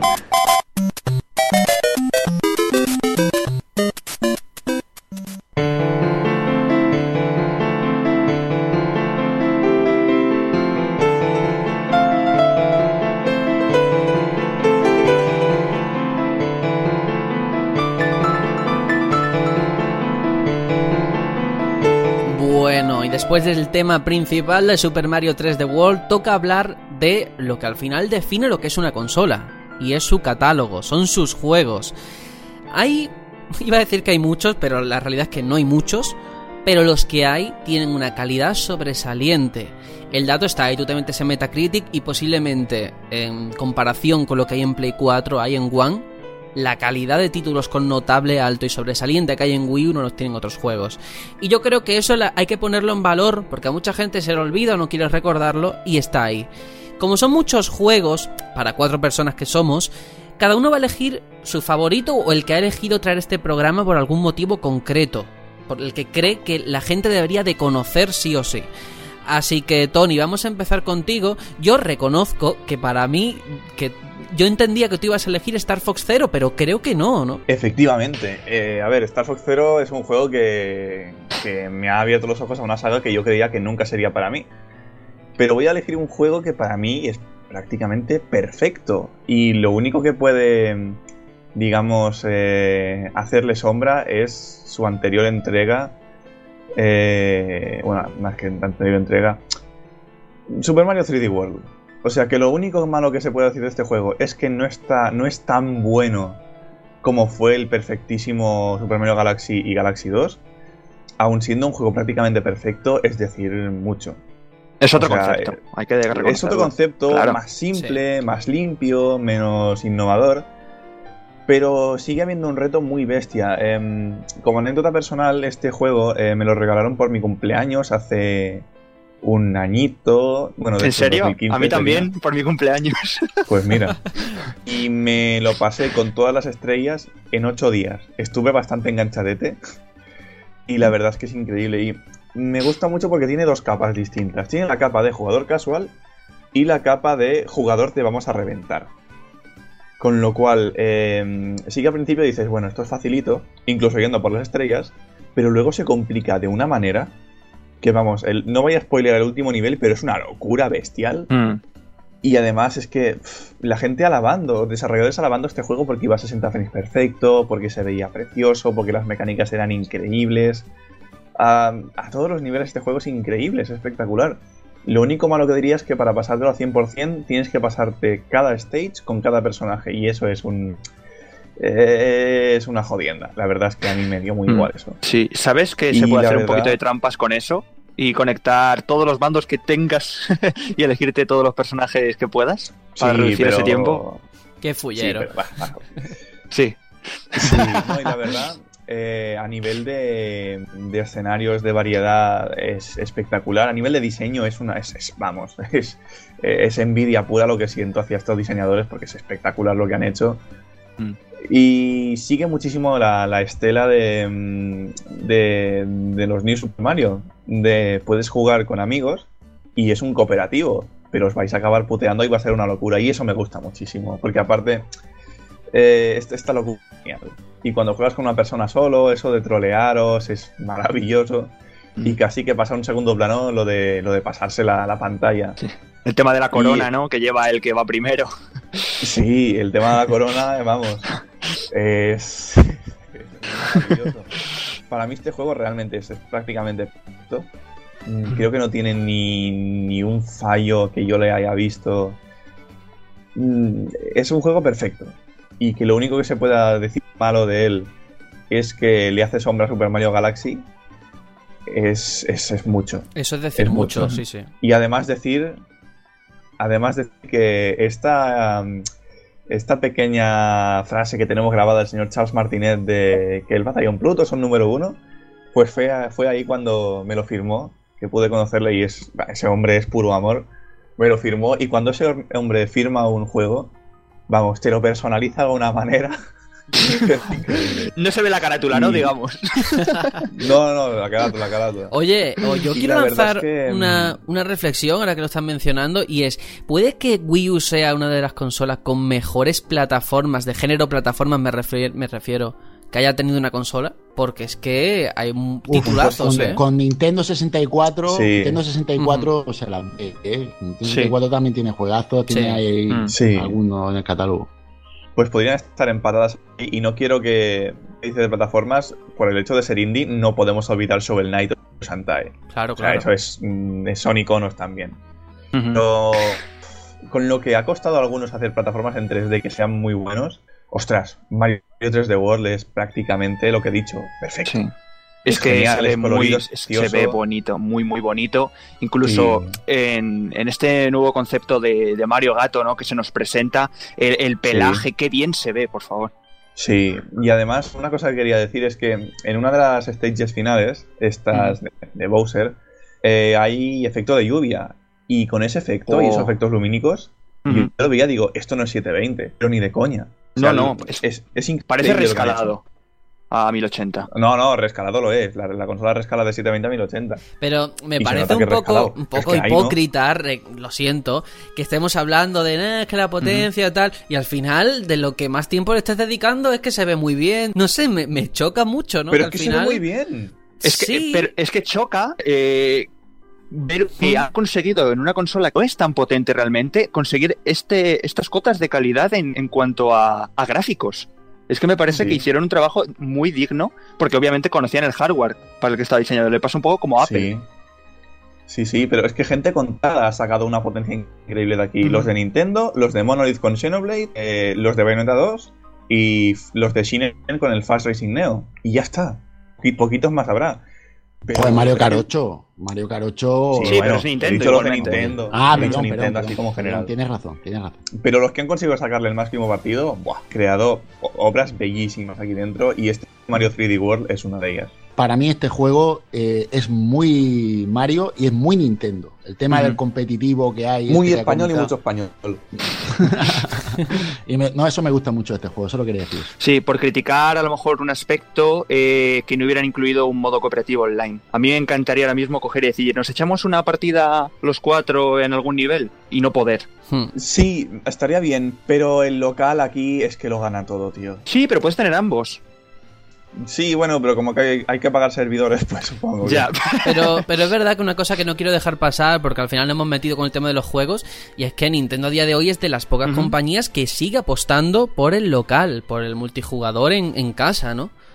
Y eso es una cosa que Mm, yo sí, valoro muchísimo, muchísimo. Por supuesto, es que estás viendo cada nueva eh, consola que presentan viene acompañada con un juego tipo party y eso es claramente un indicativo de que apuestan claramente con- por este tipo de, de jugabilidad. Sí, aún así, eh, saliendo un momento del tema con un pequeño inciso, a mí me da miedo que Super Mario Odyssey no tenga multilocal, porque no se ha visto nada de multijugador. Bueno, pero todavía queda, Bueno, ¿eh? no se ha visto Hay nada mucho que juego, ver. realmente. ¿eh? Claro, no se ha visto nada. Bueno, esperemos que no sea como el de Galaxy, recordemos. Históricamente, los Galaxy 64 eh, Sunshine no han sido cooperativos. Sí, pero cooperativo es mejor. no fastidies. Bueno, venga, vamos a seguir que hay más juegos. Super Mario 3D World es uno de, de esos que la gente que tiene que jugar.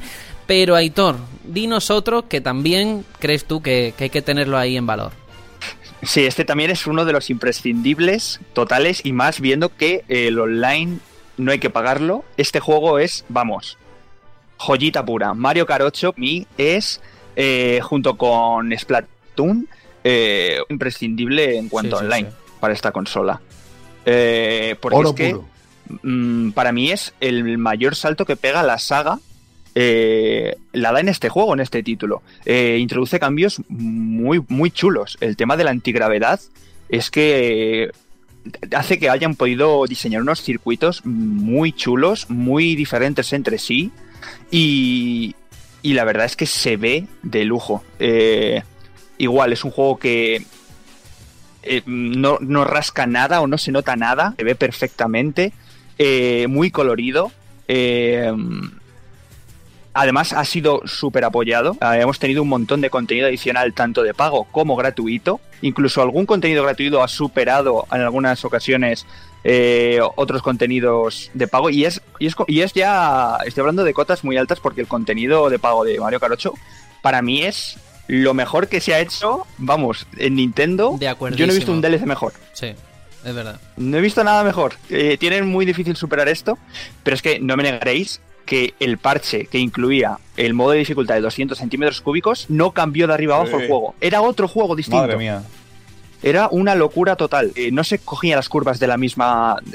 eh, como tenías tú en la mente dónde tenías que hacer eh, la frenada. Es que podías incluso ir por la hierba que te daba igual. A la velocidad a la que ibas te daba igual. Casi no frenabas. Los saltos que pegabas, que vamos, avanzabas más de lo que debías. Mm, una locura, una locura. El plantel enorme, enormísimo. Eh, sí es verdad que cayeron algunos corredores y se incluyeron algunos clones. Huesitos, qué pena. Yo ahí, qué bueno, pena.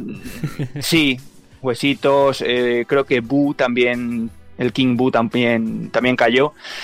Pero sí que se metieron, por ejemplo, pues a Mario de Metal, a Peach Felina. Bueno, digamos que al final, pues hay que, hay que amoldarse a lo que, a lo que toca, ¿no? Y eh, luego eso, el tema de, de los modos de juego. Eh, tengo que echar una pequeña pullita al modo batalla. No me acabo de convencer que usasen los mismos escenarios y no como va a pasar ahora en el Deluxe, que son escenarios más, Sí. pues eso, más campos de batalla, más arena, ¿no? Digamos, escenarios cerrados en los que, pues eso, mm, cada uno va donde le da la gana y no por un, por un, por un trayecto, ¿no? Eh, el modo online, a mí, de verdad, es creo el juego de Wii U mm, que menos problemas me ha dado con el online. Eh, te vas a Smash Bros. y aunque es mejor que el de Wii, sigue habiendo bastante lag. En el caso de Mario Joder, 8, que sí lo hay. va finísimo, de verdad. Eh, contadas ocasiones en las que yo haya tenido algún problema de que me haya tenido que salir de, de alguna carrera. Eh, espectacular en ese sentido. Los servidores ahí han ido, vamos, de 10. Eh, y luego también estaba este, este modo de Mario Kart TV, que yo la verdad es que sí, grababa alguna que otra cosilla, pero tampoco es que le diera mucho, mucho bombo, ¿no? Eh, más que nada porque mm, cuando lo he intentado guardar alguna que otra repetición, siempre me gustaba el tema de subirlo a YouTube, pero era un infierno. Yo no sé si alguno de vosotros ha intentado subir algún algún vídeo Sí, YouTube desde Mario pero Kart TV. No. No, No, no no. sé por qué era un o daba infierno. muchos fallos o tardaba la hostia, tardaba la leche Ah, en subirlos. Vale, vale. No sé si era por mi conexión o porque de verdad necesitaban ahí darle un poquito de caña al servidor. Pero eso fue una revolución, ¿eh? Yo me acuerdo eh, con Sí, ese sí. Luigi. Madre mía, la de memes que se hicieron, ¿eh? Sí. No se lo esperaban en Sí. Nintendo, creo yo.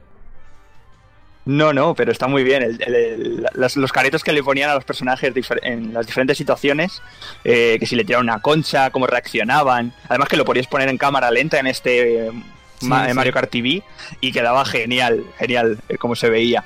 Eh, y luego, obviamente, el tema de los amigos, mm, un montón de amigos eh, compatibles para skins muy diferentes, muy chulas algunas, la verdad. Y luego, ya hablando de, de- de- en sí los DLCs, espectaculares. La inclusión ya tanto de personajes como de circuitos eh, por un precio muy, muy ajustado. Es que te salía menos de un euro el, el circuito. Me parece, vamos, bestial y ojalá sea el camino a seguir no solo para Nintendo, sino para muchas compañías. Además, eh, yo quiero poner una cosa que. recordar algo que no se menciona, y es que veníamos de Mario Kart 7. Una entrega para mí que fue un poquito decepción, ¿eh? Para mí no estuvo Claro. a la altura de, de ¿Por lo que se esperaba. Porque sí, Tony, quiero decir, a día, hasta ese momento. Ah, hasta- porque si no, dime. No, te, te lo estoy explicando. Déjame hablar. Hasta que llegase el 8, para mí, para muchísima gente, el mejor mm, Mario Kart que existía se llamaba Sega All Star. Y es Vale, verdad. ¿eh? Es verdad. Anda por- la mierda. No, es verdad, por todo lo que innovó. El de Mario Kart, en mi opinión, se redujo así. Bueno, es que tiene el ala, el ala delta, tal. Pero a nivel de circuitos, a nivel de novedades, se quedó muy escaso. Aquí el tema de la antigravedad y todo, creo que dio un paso adelante. Y me parece sí. muchísimo más redondo. Muy redondo. Sí, claro, eh, pero en cuanto a diversión, a mí me ha dado mucha más diversión Mario Kart 7 que Sonic Bueno, entregado las bueno, pues, Racing, tanto así normal son, como así son las opiniones. Es muy respetable y muy Claro. normal. El 7 era muy divertido por el tema portátil. A- Aquí el tema de, de la ala delta se sigue conservando con un montón de personalización de ruedas, Sí, sí. De, de- de vehículos, Sí. de ala deltas. Eh, está el tema del nuevo ítem, el, el Super 8 este que te da todos los objetos y eres super cheto. super cheto. Y luego un tema muy interesante que era, tanto por DLCs como ya en el propio juego base, el tema de mm, hacer el remake de circuitos eh, míticos que, vamos, se veían espectacularmente bien remozados Uy, a. HD. ¡Buah! Era brutal. Coger eh, circuitos de, Ninten- de Super Mario 64, de, eh, de- de- perdón, de Super Mario Kart, eh, de Mario Kart 64 y verlos con esta definición y, y la música orquestada, espectacular. Qué maravilla. Yo, yo lo único que quitaría de Mario Kart 8 para el competitivo online sería Caparazón Azul. Que me parece que, que, que no, no está Jamás. bien. No está Uf, bien. Pero no está bien, tío, que tú seas el mejor y por culpa del. Juanjo, no pero hay gente de verdad que sabe incluso cómo evitarlo. Yo a veces lo intento, pero no me sale. O sea, cuando lo tienes ahí, frenas y le da el de delante. O sea, que todo se puede evitar si sabes, si tienes mucha habilidad, claro. Incluso hay gente muy, muy hábil que era capaz de hacer turbos eh, de una manera que se podía. No sé si al final llegó a ser un bug del juego o algo que los creadores habían metido Sí, ahí. verdad, verdad. mm, que podías hacer mini turbos para el tema del modo contrarreloj, hacerte unos tiempos que yo decía, yo estos japoneses, madre mía, ¿cómo hacen el- el- este tiempo? Si me quedo a 10 segundos de ellos. Es verdad. Sí, la verdad es que ha sido una entrega para mí gloriosa. Y que bueno, Redonda. tiene que estar en Switch. O sea, es lógico, es comprensible. Mm. Me fastidia, como dice, el modo batalla, que ahora sí que lo hayan arreglado. Y nosotros en Wii U, pues nos comiéramos ese, ¿no? Pero bueno, al margen de eso, Mm. es un juegazo. Un juegazo igualmente. Así que bueno, Juanjo, por tu parte, ¿qué has traído? A ver. Bueno, yo, yo he querido traer un gran juego, un juego que es tapado y me da mucha rabia que no sea comentado como de los mejores de la, de la plataforma, porque para mi gusto lo es, y es Donkey Kong Tropical Freeze. ¿Vale? el No- sleeper de Wii U, dirías. Mm, eh, Sí, y me da rabia que sea el Leaper porque tiene calidad Uf, para, para estar como mínimo en el top 5. ¿eh? Sleeper, Sleeper, Sleeper, Sleeper eh, de Wonderful One and One. si nos ponemos. Sí, no, pero que tú te pones a decir top de la consola y, y suele Sí, olvidarse sí, este sí. Donkey Kong, ¿eh? Se suele, se suele obviar, se suele decir que es un juego que está bien, está bien. No está bien, es un juegazo. Es un juego que se disfruta un montón. Y si fuiste jugador del juego original de Super Nintendo, ya este juego es que es. eh, es como si dijéramos una versión hipervitaminada, hiperchetada, que se ve desde, desde el principio, nada más lo pone. Hostia, esto, esto me recuerda, me recuerda ya. La melodía del mapa de selección de fase es la misma que la que tenía el juego de Super Nintendo, mezclada y tal. Y ya, ya, ya te va llamando ahí ese momento familiar en el que recuerdo, bueno, para el que lo vivió, ¿no? Y, y el juego está lleno de detallitos que recuerdan a, a aquel juego. Y, y nada, ya os digo, es un juego muy bonito, muy colorista. eh, un juego de, de plataforma en 2D, pero bueno, estas 2D que parecen 3D en algunos momentos, que juega con la profundidad y tal. Mm. Y, y la es verdad 3D, es que. pero solo te mueves en dos ejes, tío. tío. Exacto, Es que me revienta mucho, perdón. Dos Yo- y medio, ¿no? Aquí el, técnico que, que lo, que lo diga, yo, yo, soy, yo soy un profano en la materia, ¿vale? Y, y bueno, pues, pues lo dicho, el juego no tiene juego asimétrico, tú puedes jugar o en el pad o en la, o en la televisión y tiene juego cooperativo. Y después eh, la dificultad es muy típica esta de Nintendo que hemos dicho alguna vez, ¿no? Que es fácil de dominar, pero muy difícil de completar al 100% porque está lleno de, de- de extras, ¿no? Para ir Mm. cogiendo, que si las típicas letras de Donkey Kong, unas monedas tipo luna que después puedes gastar para comprar ítems. Sí, pero este, este ya se nota ya más complicado ya en, en la base en sí, en el tema Mm. de saltos y tal, ya se nota más complicado que un Mario. Sí, sí, bastante más. De hecho, mm, yo creo que el juego es de- dentro de lo que es eh, la complicación o la dificultad Nintendo, el más complicadete de todo en los controles. Y es porque aparte de manejar solo a Donkey, tienes de, de extra a, a un segundo compañero, que puede ser o Didi, o Dixie, o Cranky. Que son, pues, ya, sabéis, ¿no? Eh, los típicos compañeros que han la- en los anteriores juegos de la saga. Y cada uno se te sube como a la chepa y tiene una así, eh, lo coges, se te sube ahí detrás y tiene como una habilidades especiales. ¿no? Didi tiene como unos cohetes que cuando en el aire te mantiene un poquito más. Dixie con la coleta hace que el salto sea más alto. Y Cranky pone el bastón hacia abajo y a los enemigos que están abajo lo- se los carga. O zonas que hay con pinchos las puedes sortear. O, puedes ir saltando todo el nivel. Y la verdad es que le da jugabilidad a la cosa. Después muy bonito gráficamente, ya lo he dicho, los gráficos en 2D y tal, y tiene muchas zonas ocultas, como aquel juego de Super Nintendo que te vendían que tenía 100 niveles, que realmente no eran 100 niveles, sino que entre las fases y las zonas ocultas, para hacer el 100% tienes que conseguir todas las zonas ocultas. Pues aquí también las hay. Y bueno, poco más, solamente comentar que la fase de las vagonetas, que para el que haya jugado a los juegos clásicos eran, eran unas fases muy típicas, estas son maravillosas. Los planteamientos te sorprende mucho, es muy divertido y, y- y ya os digo, es un juego que es imprescindible para mi gusto en el catálogo y el que tenga una Wii U y no tenga este juego tiene la consola incompleta Yo. mm, de todas todas. De hecho, de verdad, lo pregunté por el WhatsApp ya hace una- un mes o así, que dije, oye, eh, me quiero comprar el Donkey Kong, me lo recomendáis, tal, y la verdad tengo muchísimas ganas. Si no fuera porque el Zelda sale la semana que viene, te juro que después de hablar, ahora no porque es domingo, pero mañana iría a comprarlo perfectamente.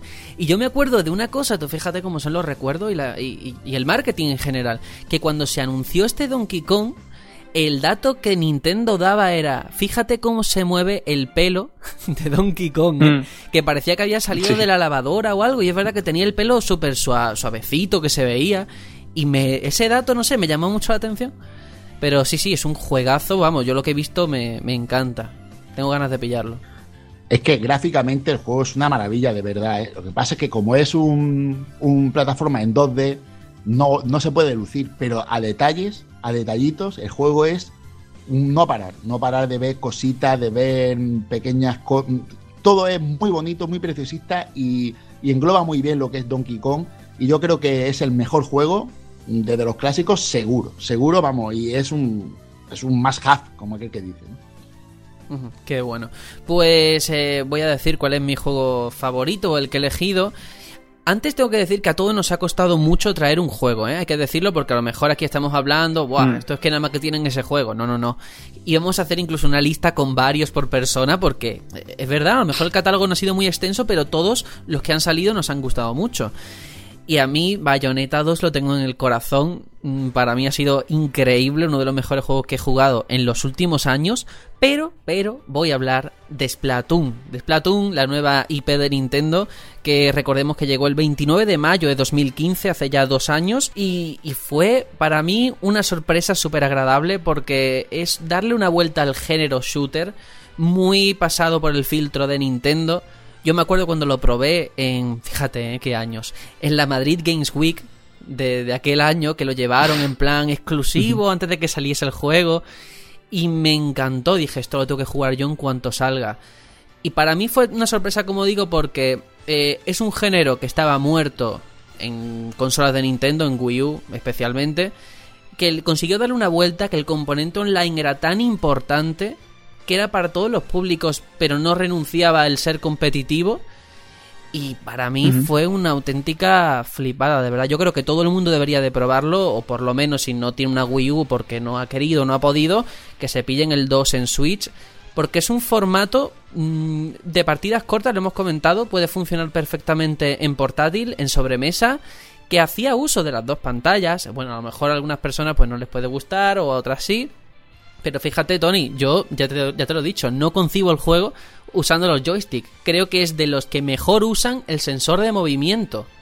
porque es que te da un, un Cada uno que juegue como le salga, como le venga Sí, cómodo. claro, Tony, por supuesto, cada uno juegue como quiera.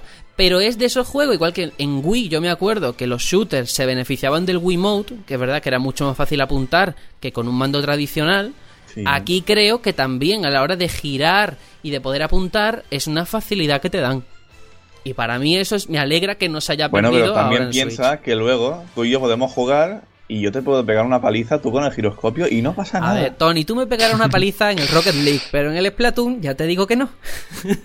no, pero- no, creo que te pego varias. Pero bueno, que no, es- no es un ataque, que me parece bien que cada uno juegue como quiera. Pero que la opción está ahí, que yo creo que es Claro. uno de los juegos que tú dices que merece la pena comprarse una Wii U, que todavía hay gente en el online. y tanto. Y que es una gozada, yo me acuerdo toda esa época, ya no, pero lo, con lo de los festivales, que te decían, ¿tú qué prefieres, perro o gato?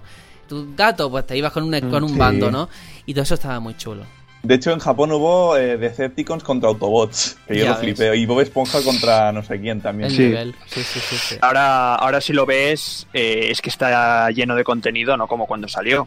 Eso también es muy Totalmente. importante. Sí, El- sí, la sí. gente que lo quiera probar ahora lo tiene completo.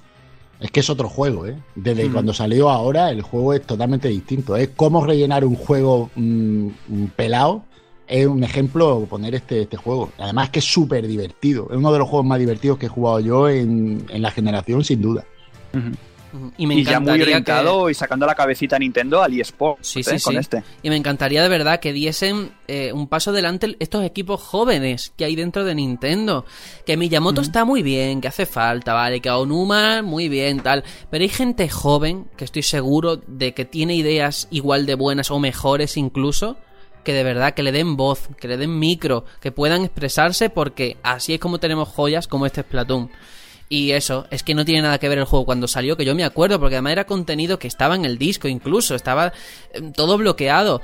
Y por supuesto, tiene cosas malas. Ya lo comenté, que como dice la que estamos jugando hace poco, pues tampoco quiero repetirme. Pero es cierto que eso de que tengas dos mapas para jugar online, me parece muy pobre. O, o dos modos de juego, o sea, que no haya suficiente libertad como para hacer otras Mm. cosas.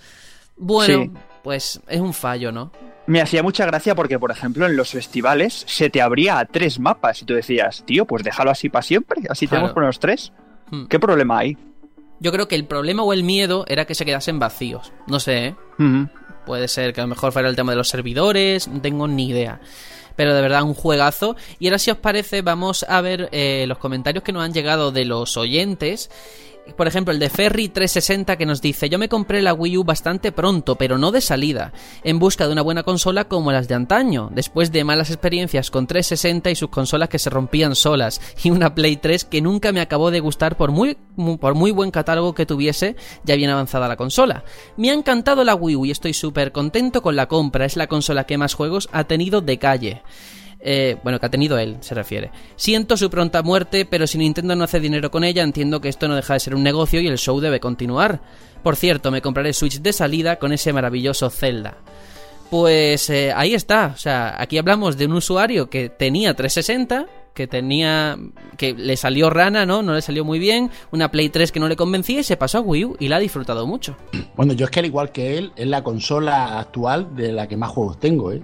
Yo el otro día me puse a contarlos, tengo 29 juegos, de los cuales a los que juego yo son 25 porque hay cuatro que son Jazz Dance y cositas para mis crías. Y esos 25 juegos todos, todos son muy, muy, muy disfrutables. Son juegos que unos son incunables y otros son para rellenar catálogo, pero, pero están muy bien. Muy bien de una consola que, que se va a recordar con un catálogo corto, pero intenso. Eso sin Mm. duda. No sé, al final la, la experiencia que nos ha traído este, este oyente recalca que al final ni potencia ni nada, al final es catálogo. Si te gusta el catálogo, te vas a comprar la Sí, consola. él lo ha dicho, que de los que más juegos tiene es de Wii U, precisamente. Fijaos.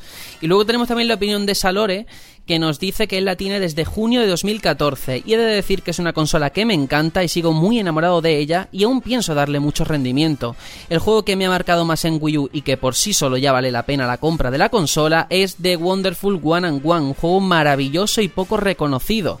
También destacar los más conocidos de la consola como Mario Kart 8, Super Mario 3D World, Donkey Kong Country Call Tropical Freeze, Rayman Legend, Yoshi Gully World, eh, los dos Bayonetta o el mejor JRPG de los últimos años, Xenoblade Chronicles X. Como amante de la saga de Zelda, también nombrar los, eh, las remasterizaciones de Wind Waker y Twilight Princess y esperando el día 3 de marzo para darle caña a Breath of the Wild en Wii U.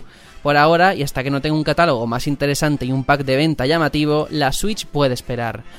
Pues de verdad me alegro muchísimo porque como hemos dicho teníamos que reducir nuestra lista a un solo juego, así que que hayas traído The Wonderful One and One me llena de gozo y de alegría porque es un juegazo que mucha gente se va a perder porque para mí sí que es el sleeper de Wii U. Eh, el problema de este juego es que hay pocos. ¿eh? Yo para comprarlo al final lo tuve que comprar a- con mucha suerte en Amazon encontrando una oferta que había, bueno, oferta, un juego que había al precio de, de calle, al precio normal. Y, y da gracias porque muchas veces lo buscaba y no lo encontraba. Es que hay pocas unidades del juego. Que hubo, hubo poca tirada. Es verdad. Sí, de hecho yo lo tengo digital porque me lo pillé con la, con la con la promoción esa que hizo Nintendo con Mario 8 creo que fue, que te daban otro juego gratis y te pillaba el juego. Sí. Y dije, Exacto. bueno, pues me la voy a jugar en este de Wonderful y vamos, no me arrepiento en absoluto, ¿eh? Juegazo, juegazo. Y bueno, Tengo vamos... una anécdota yo con, esa promoción. Perdona, la- la- es que la quiero comentar. Sí, sí, sí, un claro. amigo mío, un amigo mío, este mismo que se le rompió el stick de la consola, eh, tuvo la misma promoción eh, y en vez de pillarse el Wonderful One on One, se pilló el Mario Party. El pobre mm, se, se da cabezazo con la pared casi todos los días. Qué. Pues yo quiero, quiero subir la apuesta eh, que ha hecho Juanjo y contar la mía con esa promoción. Y yo conseguí Assassin's Creed 3 para Wii U. eh, lo pillé gratis con puntos de game porque valía 10 euros o una cosa así. Fijaros a lo- hasta los niveles a, lo- a los que bajó. Entonces me salió gratis ese Assassin's Creed. Eh, lo estuve disfrutando, me lo acabé y tal. Y luego eh, otro medio, otro establecimiento hacía una oferta de que si tú entregabas un juego para de Wii U, te salía Mario Kart 8 de salida a 29 euros. Y dije yo, Hostias. vaya precio más bueno. Digo, doy el Assassin's Creed 3, luego ya me lo compraré yo en PC y me llevo Mario Kart 8 por 29 más el juego gratis. Claro, el problema viene cuando el juego gratis que pillé fue el Sonic Lost World. Y bueno, no está mal, pero oye, podía haber elegido Wonderful, sí. Hay que ver. Y Tony no ha hablado de Sonic Boom, todo hay que decirlo. Eso es para dedicarle un programa aparte, ¿eh? Sí, sí, ¿eh? Sonic Boom Pues es Sonic el Lord Boom. Voldemort de la Wii U. Bueno, No, vamos... pero ojo al dato, ¿eh? Sí. Que vamos a acabar Wii U y los amigos de Cloud y Bayonetta no han salido. Uf, por No sé dónde quedarán. tema delicado, Todos lo ¿eh? sabemos. Tema Pues delicado. en la versión de Smash Bros. de Switch, y lo sabemos todos. Claro, es así. Bueno, venga, que tenemos otro comentario ya para cerrar de Lam Valley, que dice, hola a todos, el juego que más tiempo he dedicado en Wii U ha sido Mario Kart 8, pero si tuviera que mencionar alguno en especial diría Yoshi Woolly World y Bayonetta 2. Creo que Wii U tiene un gran catálogo y no me extrañaría que en un futuro cercano se convirtiera ya en una consola de culto. Lo que más he echado de menos es un gran Mario, lo siento por el 3D World, pero no llega al nivel de los Galaxy o el 64, y el Zelda, que llega tarde para la misma. Fíjate, ¿eh? Consola de culto. Madre mía. En parte lo Seguro, entiendo, ¿eh? ¿eh? Sí, porque no, eso dentro, seguro. Sí, sí, dentro de unos años nos acordaremos, ¿eh? Mm, No Es se que es podrá una- jugar a Zombie U. Es que es una consola igual. muy difícil de emular, ¿eh? En- Hay títulos que no vas a poder jugarlo. Le pasa como algunas recreativas. Bueno, a lo mejor esto vosotros pilla un poco jóvenes, pero había recreativas, o sea, me acuerdo de una perfectamente, se llamaba Alpine Racer, que era de, de, de esquí. Y era un simulador de esquí en el cual tú te subías sobre una especie de plataforma que eran dos esquíes y tú pues, hacías un descenso. Esa consola, la, esa experiencia, digo, esa máquina ya no se puede emular. Porque tú podrás emular lo que es el juego en pantalla y un pad, pero esa sensación de estar tirando para los lados como te ponía, a mí me encantaba Mm. jugar a eso, porque yo, yo no he esquiado en mi vida, solo he esquiado en el Alpine Racer, ¿vale? y, y con Wii U va a pasar igual. Hay experiencias, hay modos de juego que no vas a poder disfrutar si no la tienes. Y eso pues va a valer un dinero dentro de unos años. Los Por que no eso se la hayan comprado, pues Me no van a parece poder disfrutar. tan guarro lo que ha hecho ahora mismo Game, hay que decirlo así, francamente, de que no te llevas Switch eh, por 200 euros creo que es, si das tu Wii U. Es que yo no daría mi Wii U, yo personalmente, ¿eh? Por ese dinero, vamos, ni de coña, ni, Ni de por coña. nada. ni por nada. No, yo no daría la Wii U por nada. ¿eh? Ahora mismo yo creo que es una consola que hay muchas que pueden ser, llegar a ser prescindibles. Yo qué sé, para mí la Play 3 o la Play o la Xbox 360 son consolas de las que yo podría prescindir. Bueno, No las voy a vender por gusto, pero si me las Pero, pero ¿por, tuviera que qué, quitar de encima. por, por qué esta es de Porque- culto y esa no? Pregunto de la ignorancia, ¿eh? Pues porque para mí son un poco genéricas en cuanto a que la mayoría de juegos muy buenos o, o son multis o están remasterizados en otras consolas. Yo qué sé, Sí. dices tú la Play 3 me la quedo por el de las sofás. Pues el de las sofás te pillas el remaster para Play 4 y, y ya está. Y, o no es por el Dark Souls. Bueno, por el Dark Souls no te vas a pillar la Play 3 porque la versión es perrísima. Pero bueno, que por eso no lo, no lo vas a hacer, ni la 360 igual, porque la mayoría, yo qué sé, si tú dices la 360 por los Gears of War, pues no, porque el- con el Gears of War Hombre, 4, pero tienes el Kinect. Hombre, menos mal, hostia, Bueno, bueno, vamos, vamos a volver, vamos a volver. Wii U eh, es innegable. Entiendo lo de la categoría de culto porque hay más juegos. Tenemos ese Pikmin 3, Super Smash Bros. Por favor, increíble. Bayonetta 2, The Wonderful One and One, Star Fox, Xenoblade, Super Mario Maker, Zombie U, los dos Zelda, bueno y el que nos espera, los que habéis mencionado, Donkey Kong, Mario 3D World, eh, Splatoon, una serie de títulos que yo creo que eso no se han visto, bueno, creo no, no se han visto en ninguna otra consola. En Switch no va a ser retrocompatible, ya veremos si llega por consola virtual o lo que pasa, pero a día de hoy solamente se pueden jugar en Wii U y es un valor añadido. Dicho todo esto, vamos con una serie de preguntas que quiero plantear para hacer un debate o una reflexión sobre el presente y futuro de Nintendo.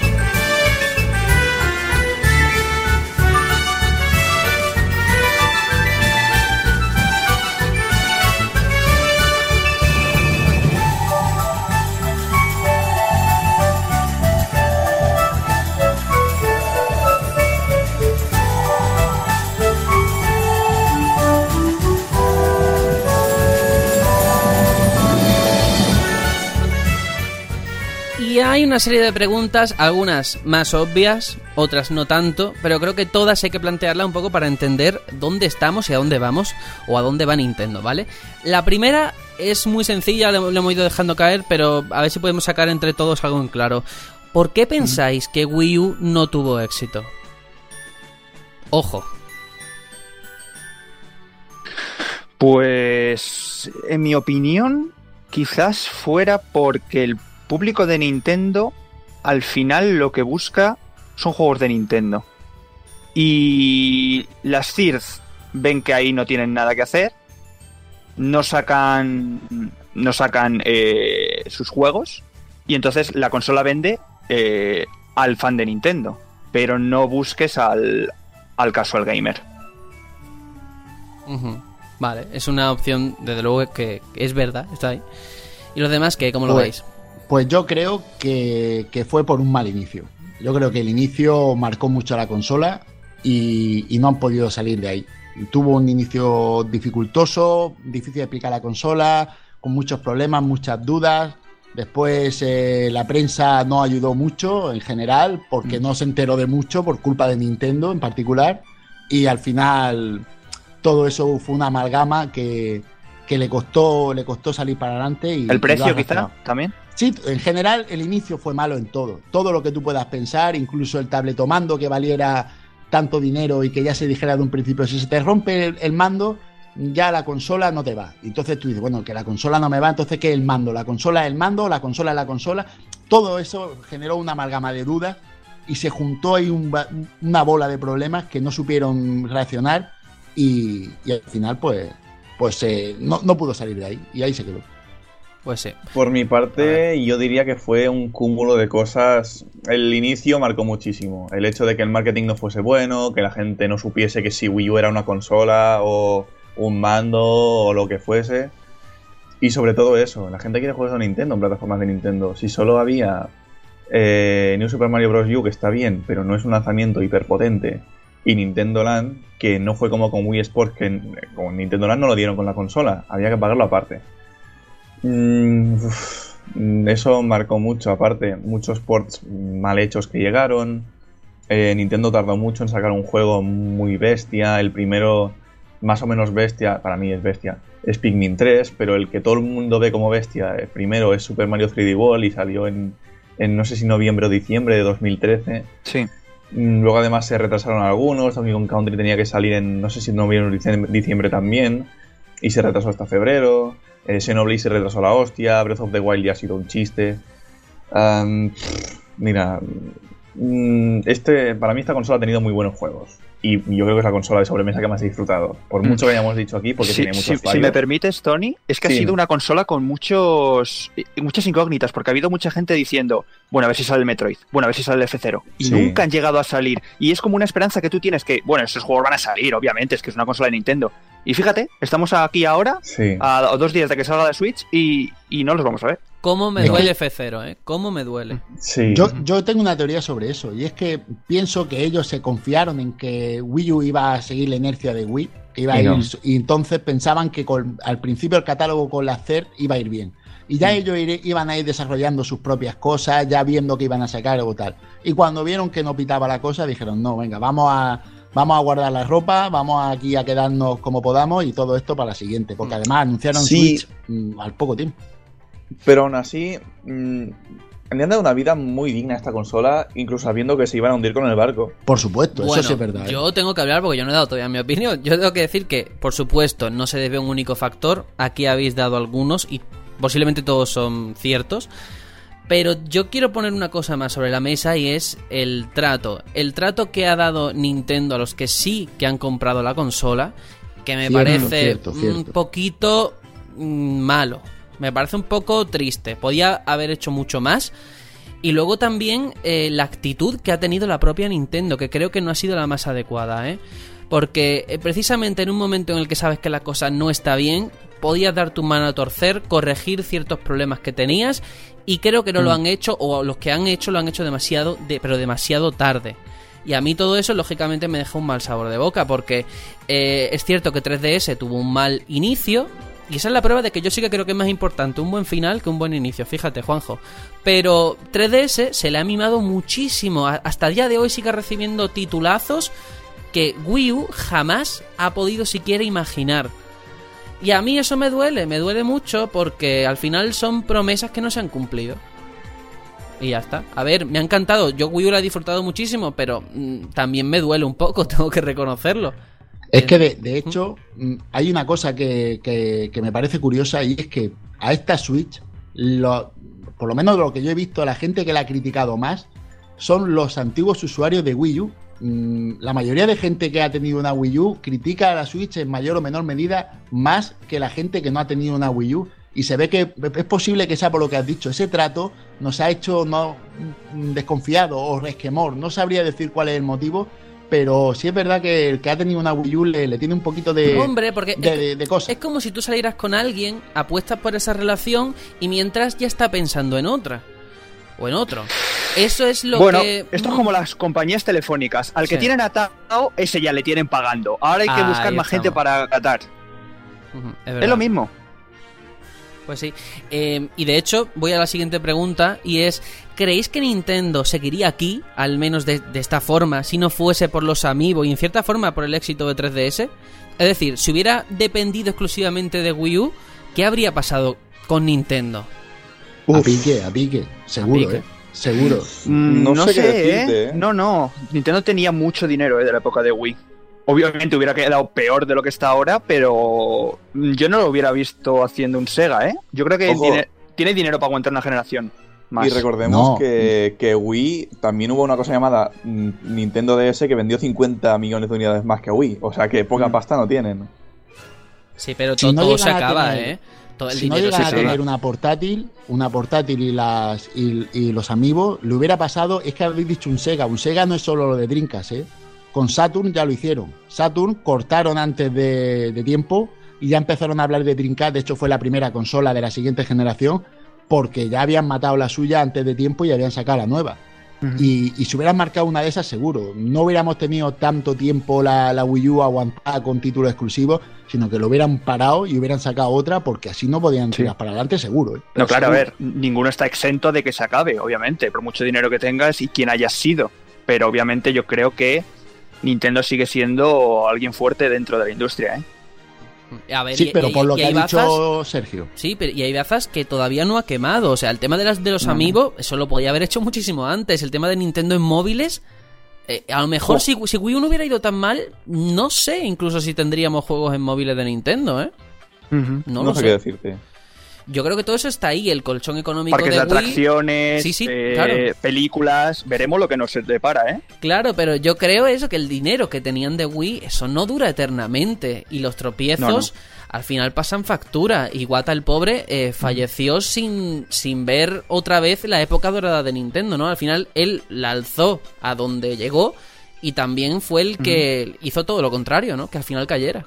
Pero bueno, nos deja el legado de Switch, veremos veremos cómo acaba, ¿no? Pues sí, ya veremos. De hecho, esa es la otra pregunta, claro. ¿Qué, qué futuro le espera a Nintendo ahora que oficialmente, esto hay que decirlo, ha renunciado al juego asimétrico? En Switch no existe. O juegas en la pantalla o, si- o juegas en la tele.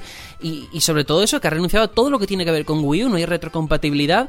Es como un episodio que no quieren recordar, que han olvidado. Eh, Quizás es bueno. bueno, yo creo que es bueno de cara al consumidor, quizás, pero malo si ellos no se lo aplican. Yo creo que esos errores están para aprender. Hombre, se quedan con lo bueno, que son las IPs que han nacido en Wii U. Sí. O, o IP como, como. O juegos Sí, muy conceptos. buenos que no son IP, Mm. ¿no? Exacto. El Mario Kart 8 no es una IP nueva, pero evidentemente es un juego que debe de portearse porque es que el juego es grandísimo. Ese juego, cuando lo pruebe la gente que no tiene una Wii U, se va a quedar loca. Y sobre todo es portátil ya, no te quiero decir nada.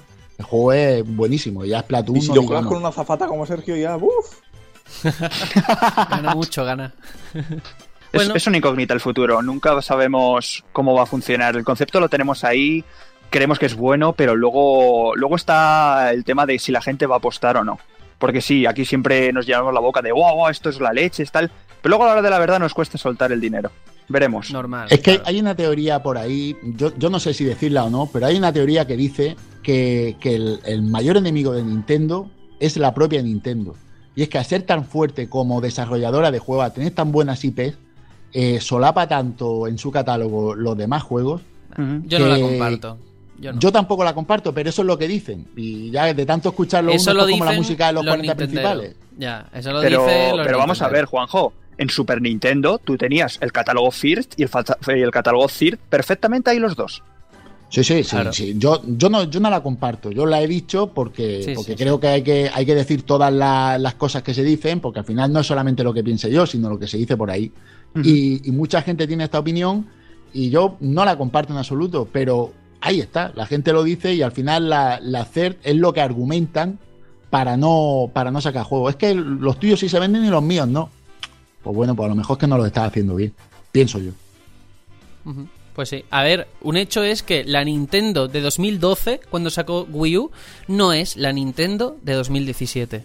Ni Por por, asomo. para nada. La Nintendo de ahora está mucho más diversificada, hace un montón de negocios por otros sitios, ya no es tan cerrada, creo yo, vaya. Sigue siendo muy cerrada porque es Nintendo. Sí. Pero bueno, incluso, joder, lo hemos visto con el pase de temporada de Zelda. o sea, ha dado unos sí. pasos que es que son impensables en otra época, ¿eh? Han cambiado hasta el logo, han vuelto al rojo. Sí, sí, sí, es verdad.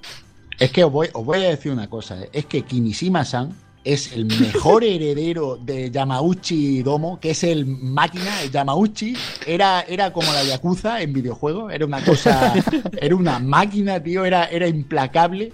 Y este hombre me De hacer cuentas, ¿no? Exacto, ya no cuentas, sino de, de que el tío se le ve que, que es, un, es un hacha con, con, con el. que sabe de lo que habla y sabe lo que hace y sabe cuál es el negocio. Y eso es lo que yo pienso que, que va a tener de bueno este hombre, que va a volver a enderezar la, la máquina en este sentido. A ver, Wii U ha matado el futuro de Nintendo a la hora de hablar de sobremesas, ¿eh? de consola de sobremesa, porque Switch, ellos la venden como sobremesa, pero la realidad es que se concibe como una portátil. Eurogamer, por ejemplo, con Digital Foundry, que, que hace poco sacó los datos, dijo que es la mejor portátil que ha salido en la historia. Lo que quiero decir es que al final yo creo que Wii U lo que ha desembocado es eso, que ellos han cerrado muchos estudios, han unificado otros para que al final la división portátil y sobremesa convivan y han dicho, oye, pues el, mejor, el mercado de sobremesa después de lo que ha pasado con Wii U a lo mejor no nos sale tan rentable, ¿no? Y ahí ha quedado. Pues sí. Es que no, no deja de ser una mm, la baza que tiene Switch. Switch, por mucho que ellos digan que es sobremesa, eh, lo que a ti te venden es el concepto portátil. Claro, Al final claro. es una portátil, por mucho que ellos quieran ocultarla. Y de hecho es lo que te vende la. A mí lo que me vendería la consola, ya lo dije en el anterior programa. A mí me vende eh, un juego que ya tenga en una sobremesa, me lo vende en la Switch porque me lo puedo llevar. Porque evidentemente a potencia no van a ganar a la sobremesa porque tiene menos. Así que al final es eso lo que, lo que a ti te están, con lo que te están llamando. Y la, la jugada de mantener la 3DS por otro lado es simplemente por si no pita la, la Switch, decir, no, pero seguimos, seguimos teniendo otra consola, tal, porque 3DS tiene un buen parque. Pero al final es a lo que ellos tiran, tiran a portátil sí o sí. Bueno, tenemos que ir cerrando porque ya hemos llegado a las dos horas de programa, nos va a quedar a lo mejor un poquito largo, pero bueno, yo quiero mm, salir, o sea, terminar este, este episodio dejando por alto, hablando sobre, de verdad, por qué la gente creéis que tiene o debería tener una Wii U, lo que más destaquéis de la consola, si habéis disfrutado con ella, si la recomendáis, eso, esas ideas, intentar plasmarlas. Tony, a ver, empieza tú. ¿Sabes que no he entendido nada de lo que acabas de decir? Que Por nada, favor, tío, que si quieres recomendar la consola o no, que si la has disfrutado, yo qué sé, cuéntanos. Ah, Wii U, por supuesto. Hombre, Hombre, no, solo va a ser Switch. Joder, No. coño. Pues Pero es que lo U. de una manera que no me he empanado de nada. Digo, ¿de qué habla este hombre? Cuarto milenio. Eh, sí, por supuesto. A ver, ahora ob- obviamente vendrá Switch, pero creo que Wii U tiene unos exclusivos que, que vale la pena probar. Desde Bayonetta 2, Xenoblade Chronicles X, Star Fox Zero, aquí en el PS. Eh, Mario 3D World, de verdad, hay, hay muchísima cosa. El Donkey Kong Country Tropical Freeze, el- la versión HD de Wind Waker. Hay muchísima cosa. Super Mario Maker también. Hay muchísima. Yo lo recomiendo. Para mí Wii U ha sido la consola de sobremesa que más he disfrutado. Y, sin duda, o sea, yo no la voy a vender ni de coña. Vale, yo eso. cuando tenga Switch las tendré las dos a la vez. Eso es lo que quería que dijeses, que la que más has disfrutado y tal y cual. A ver, Aitor, si tú has entendido mi pregunta. Sí, por supuesto, por supuesto. Mira, yo te digo que yo a Wii la tengo incluso más cariño que a Wii. Eh, a mí me gusta más el modo tradicional de jugar con, con joystick y para mí para mí el, table, el tabletomando, sí es verdad que es un, señor tabletomando, es grande, pero a mí se me hace cómodo. A mí se me hace cómodo el tema también de, la pantalla. Sí es verdad que siempre juego con, conectado a la luz porque es verdad que la batería te dura un suspiro al principio no, pero cuando va pasando el tiempo ya va, va mellándose ¿no? la batería interna. Pero a mí me parece una señora consola. Mm, quizás no sea la que más me gusta de Nintendo, porque yo a 64 la tengo en un pedestal, pero sí que podría estar en mi podio ¿eh? de consolas. Bueno, muy interesante. Juanjo, ¿tú qué? Bueno, pues yo mm, la recomiendo sobre todo porque yo pienso que, ah, que no tiene no hay juegos multi para Wii U. Wii U es una consola con un catálogo único, porque cualquier juego que haya aparecido en otras plataformas, me da igual que me digas Shovel Knight o Deus Ex o Mass Effect 3 o Ninja Gaiden, todos son distintos cuando los juegan en Wii U. El hecho de, au- aunque sean los ports que se han hecho de, de los Zelda, el hecho de tener el tabletomando y poder utilizar eh, cosas del tabletomando distintas hace que si uno de estos juegos te gusta, yo que sé, te gusta Deus Ex y eres un gran fan de, de esa saga, pues jugar a Deus Ex más Mankind Divided en Wii U va a hacer que lo juegues de una manera distinta y que lo disfrutes de nuevo mm, con otras cosas. Y eso es lo que a mí me hace pensar que esta consola va a ser única y que, y que merece la pena, sí. Pues sí. Mira, yo voy a poner aquí la nota discordante. Porque tengo que decir, hombre, aquí parece que estamos como en una nube, ¡guau! ¡Qué guay! A mí Wii U me encanta, pero no la he disfrutado tanto como me hubiera gustado. Tengo que decirlo, no sé, vamos, principalmente por la falta de juegos. Porque sí, está Nintendo, pero quitando Nintendo, yo al final juego un poco de todo porque no soy usuario de PC. Si lo fuera, posiblemente la percepción que tendría de Wii, de Wii U sería diferente. Yo, por ejemplo. no, pero te, Hmm, te apoyo en, en lo que dices. Eh, para mí, eh, sí es verdad que he dicho que Wii U me parece genial, pero también tengo que decir que si el usuario objetivo que quiere tener esta consola juega más cosas, para mí esta consola es un complemento más de, de- de otra, de PC, Claro, de Play, de lo que Claro, tú quieras. Claro. Eso es lo que me ha pasado. Yo tengo la, la Play 4 y la he quemado muchísimo más, pero no porque el catálogo sea a lo mejor mejor, sino simplemente el hecho de tener multiplataformas hace que enciendas más la consola. Pero a mi Wii U, ya digo, me ha encantado. Y bueno, siguiendo lo que has dicho, Aitor, del, del, del top de consolas Nintendo, para mí mi favorita es GameCube. Una consola que tampoco tuvo a lo mejor un catálogo o un nivel de ventas excesivo. Pero bueno, por los juegos que salieron, la verdad es que o, el, o el momento, el contexto, la disfruté muchísimo. Pero bueno, que Wii U está aquí. Que de verdad, si la tenéis, volver a encenderla después de escuchar este programa, echad unas partiditas al Splatoon, al Mario Kart o a lo que queráis. Y si no, de verdad, mm, pensad vuestra compra, o a lo mejor ya Switch, lo que veáis, pero que es una consola que de verdad hay que recordar, que con el tiempo nos vamos a acordar muchísimo, que se va a convertir en algo de culto y creemos que tiene motivos para ello. Así que nada, nos despedimos hasta el próximo programa, ya con Zelda.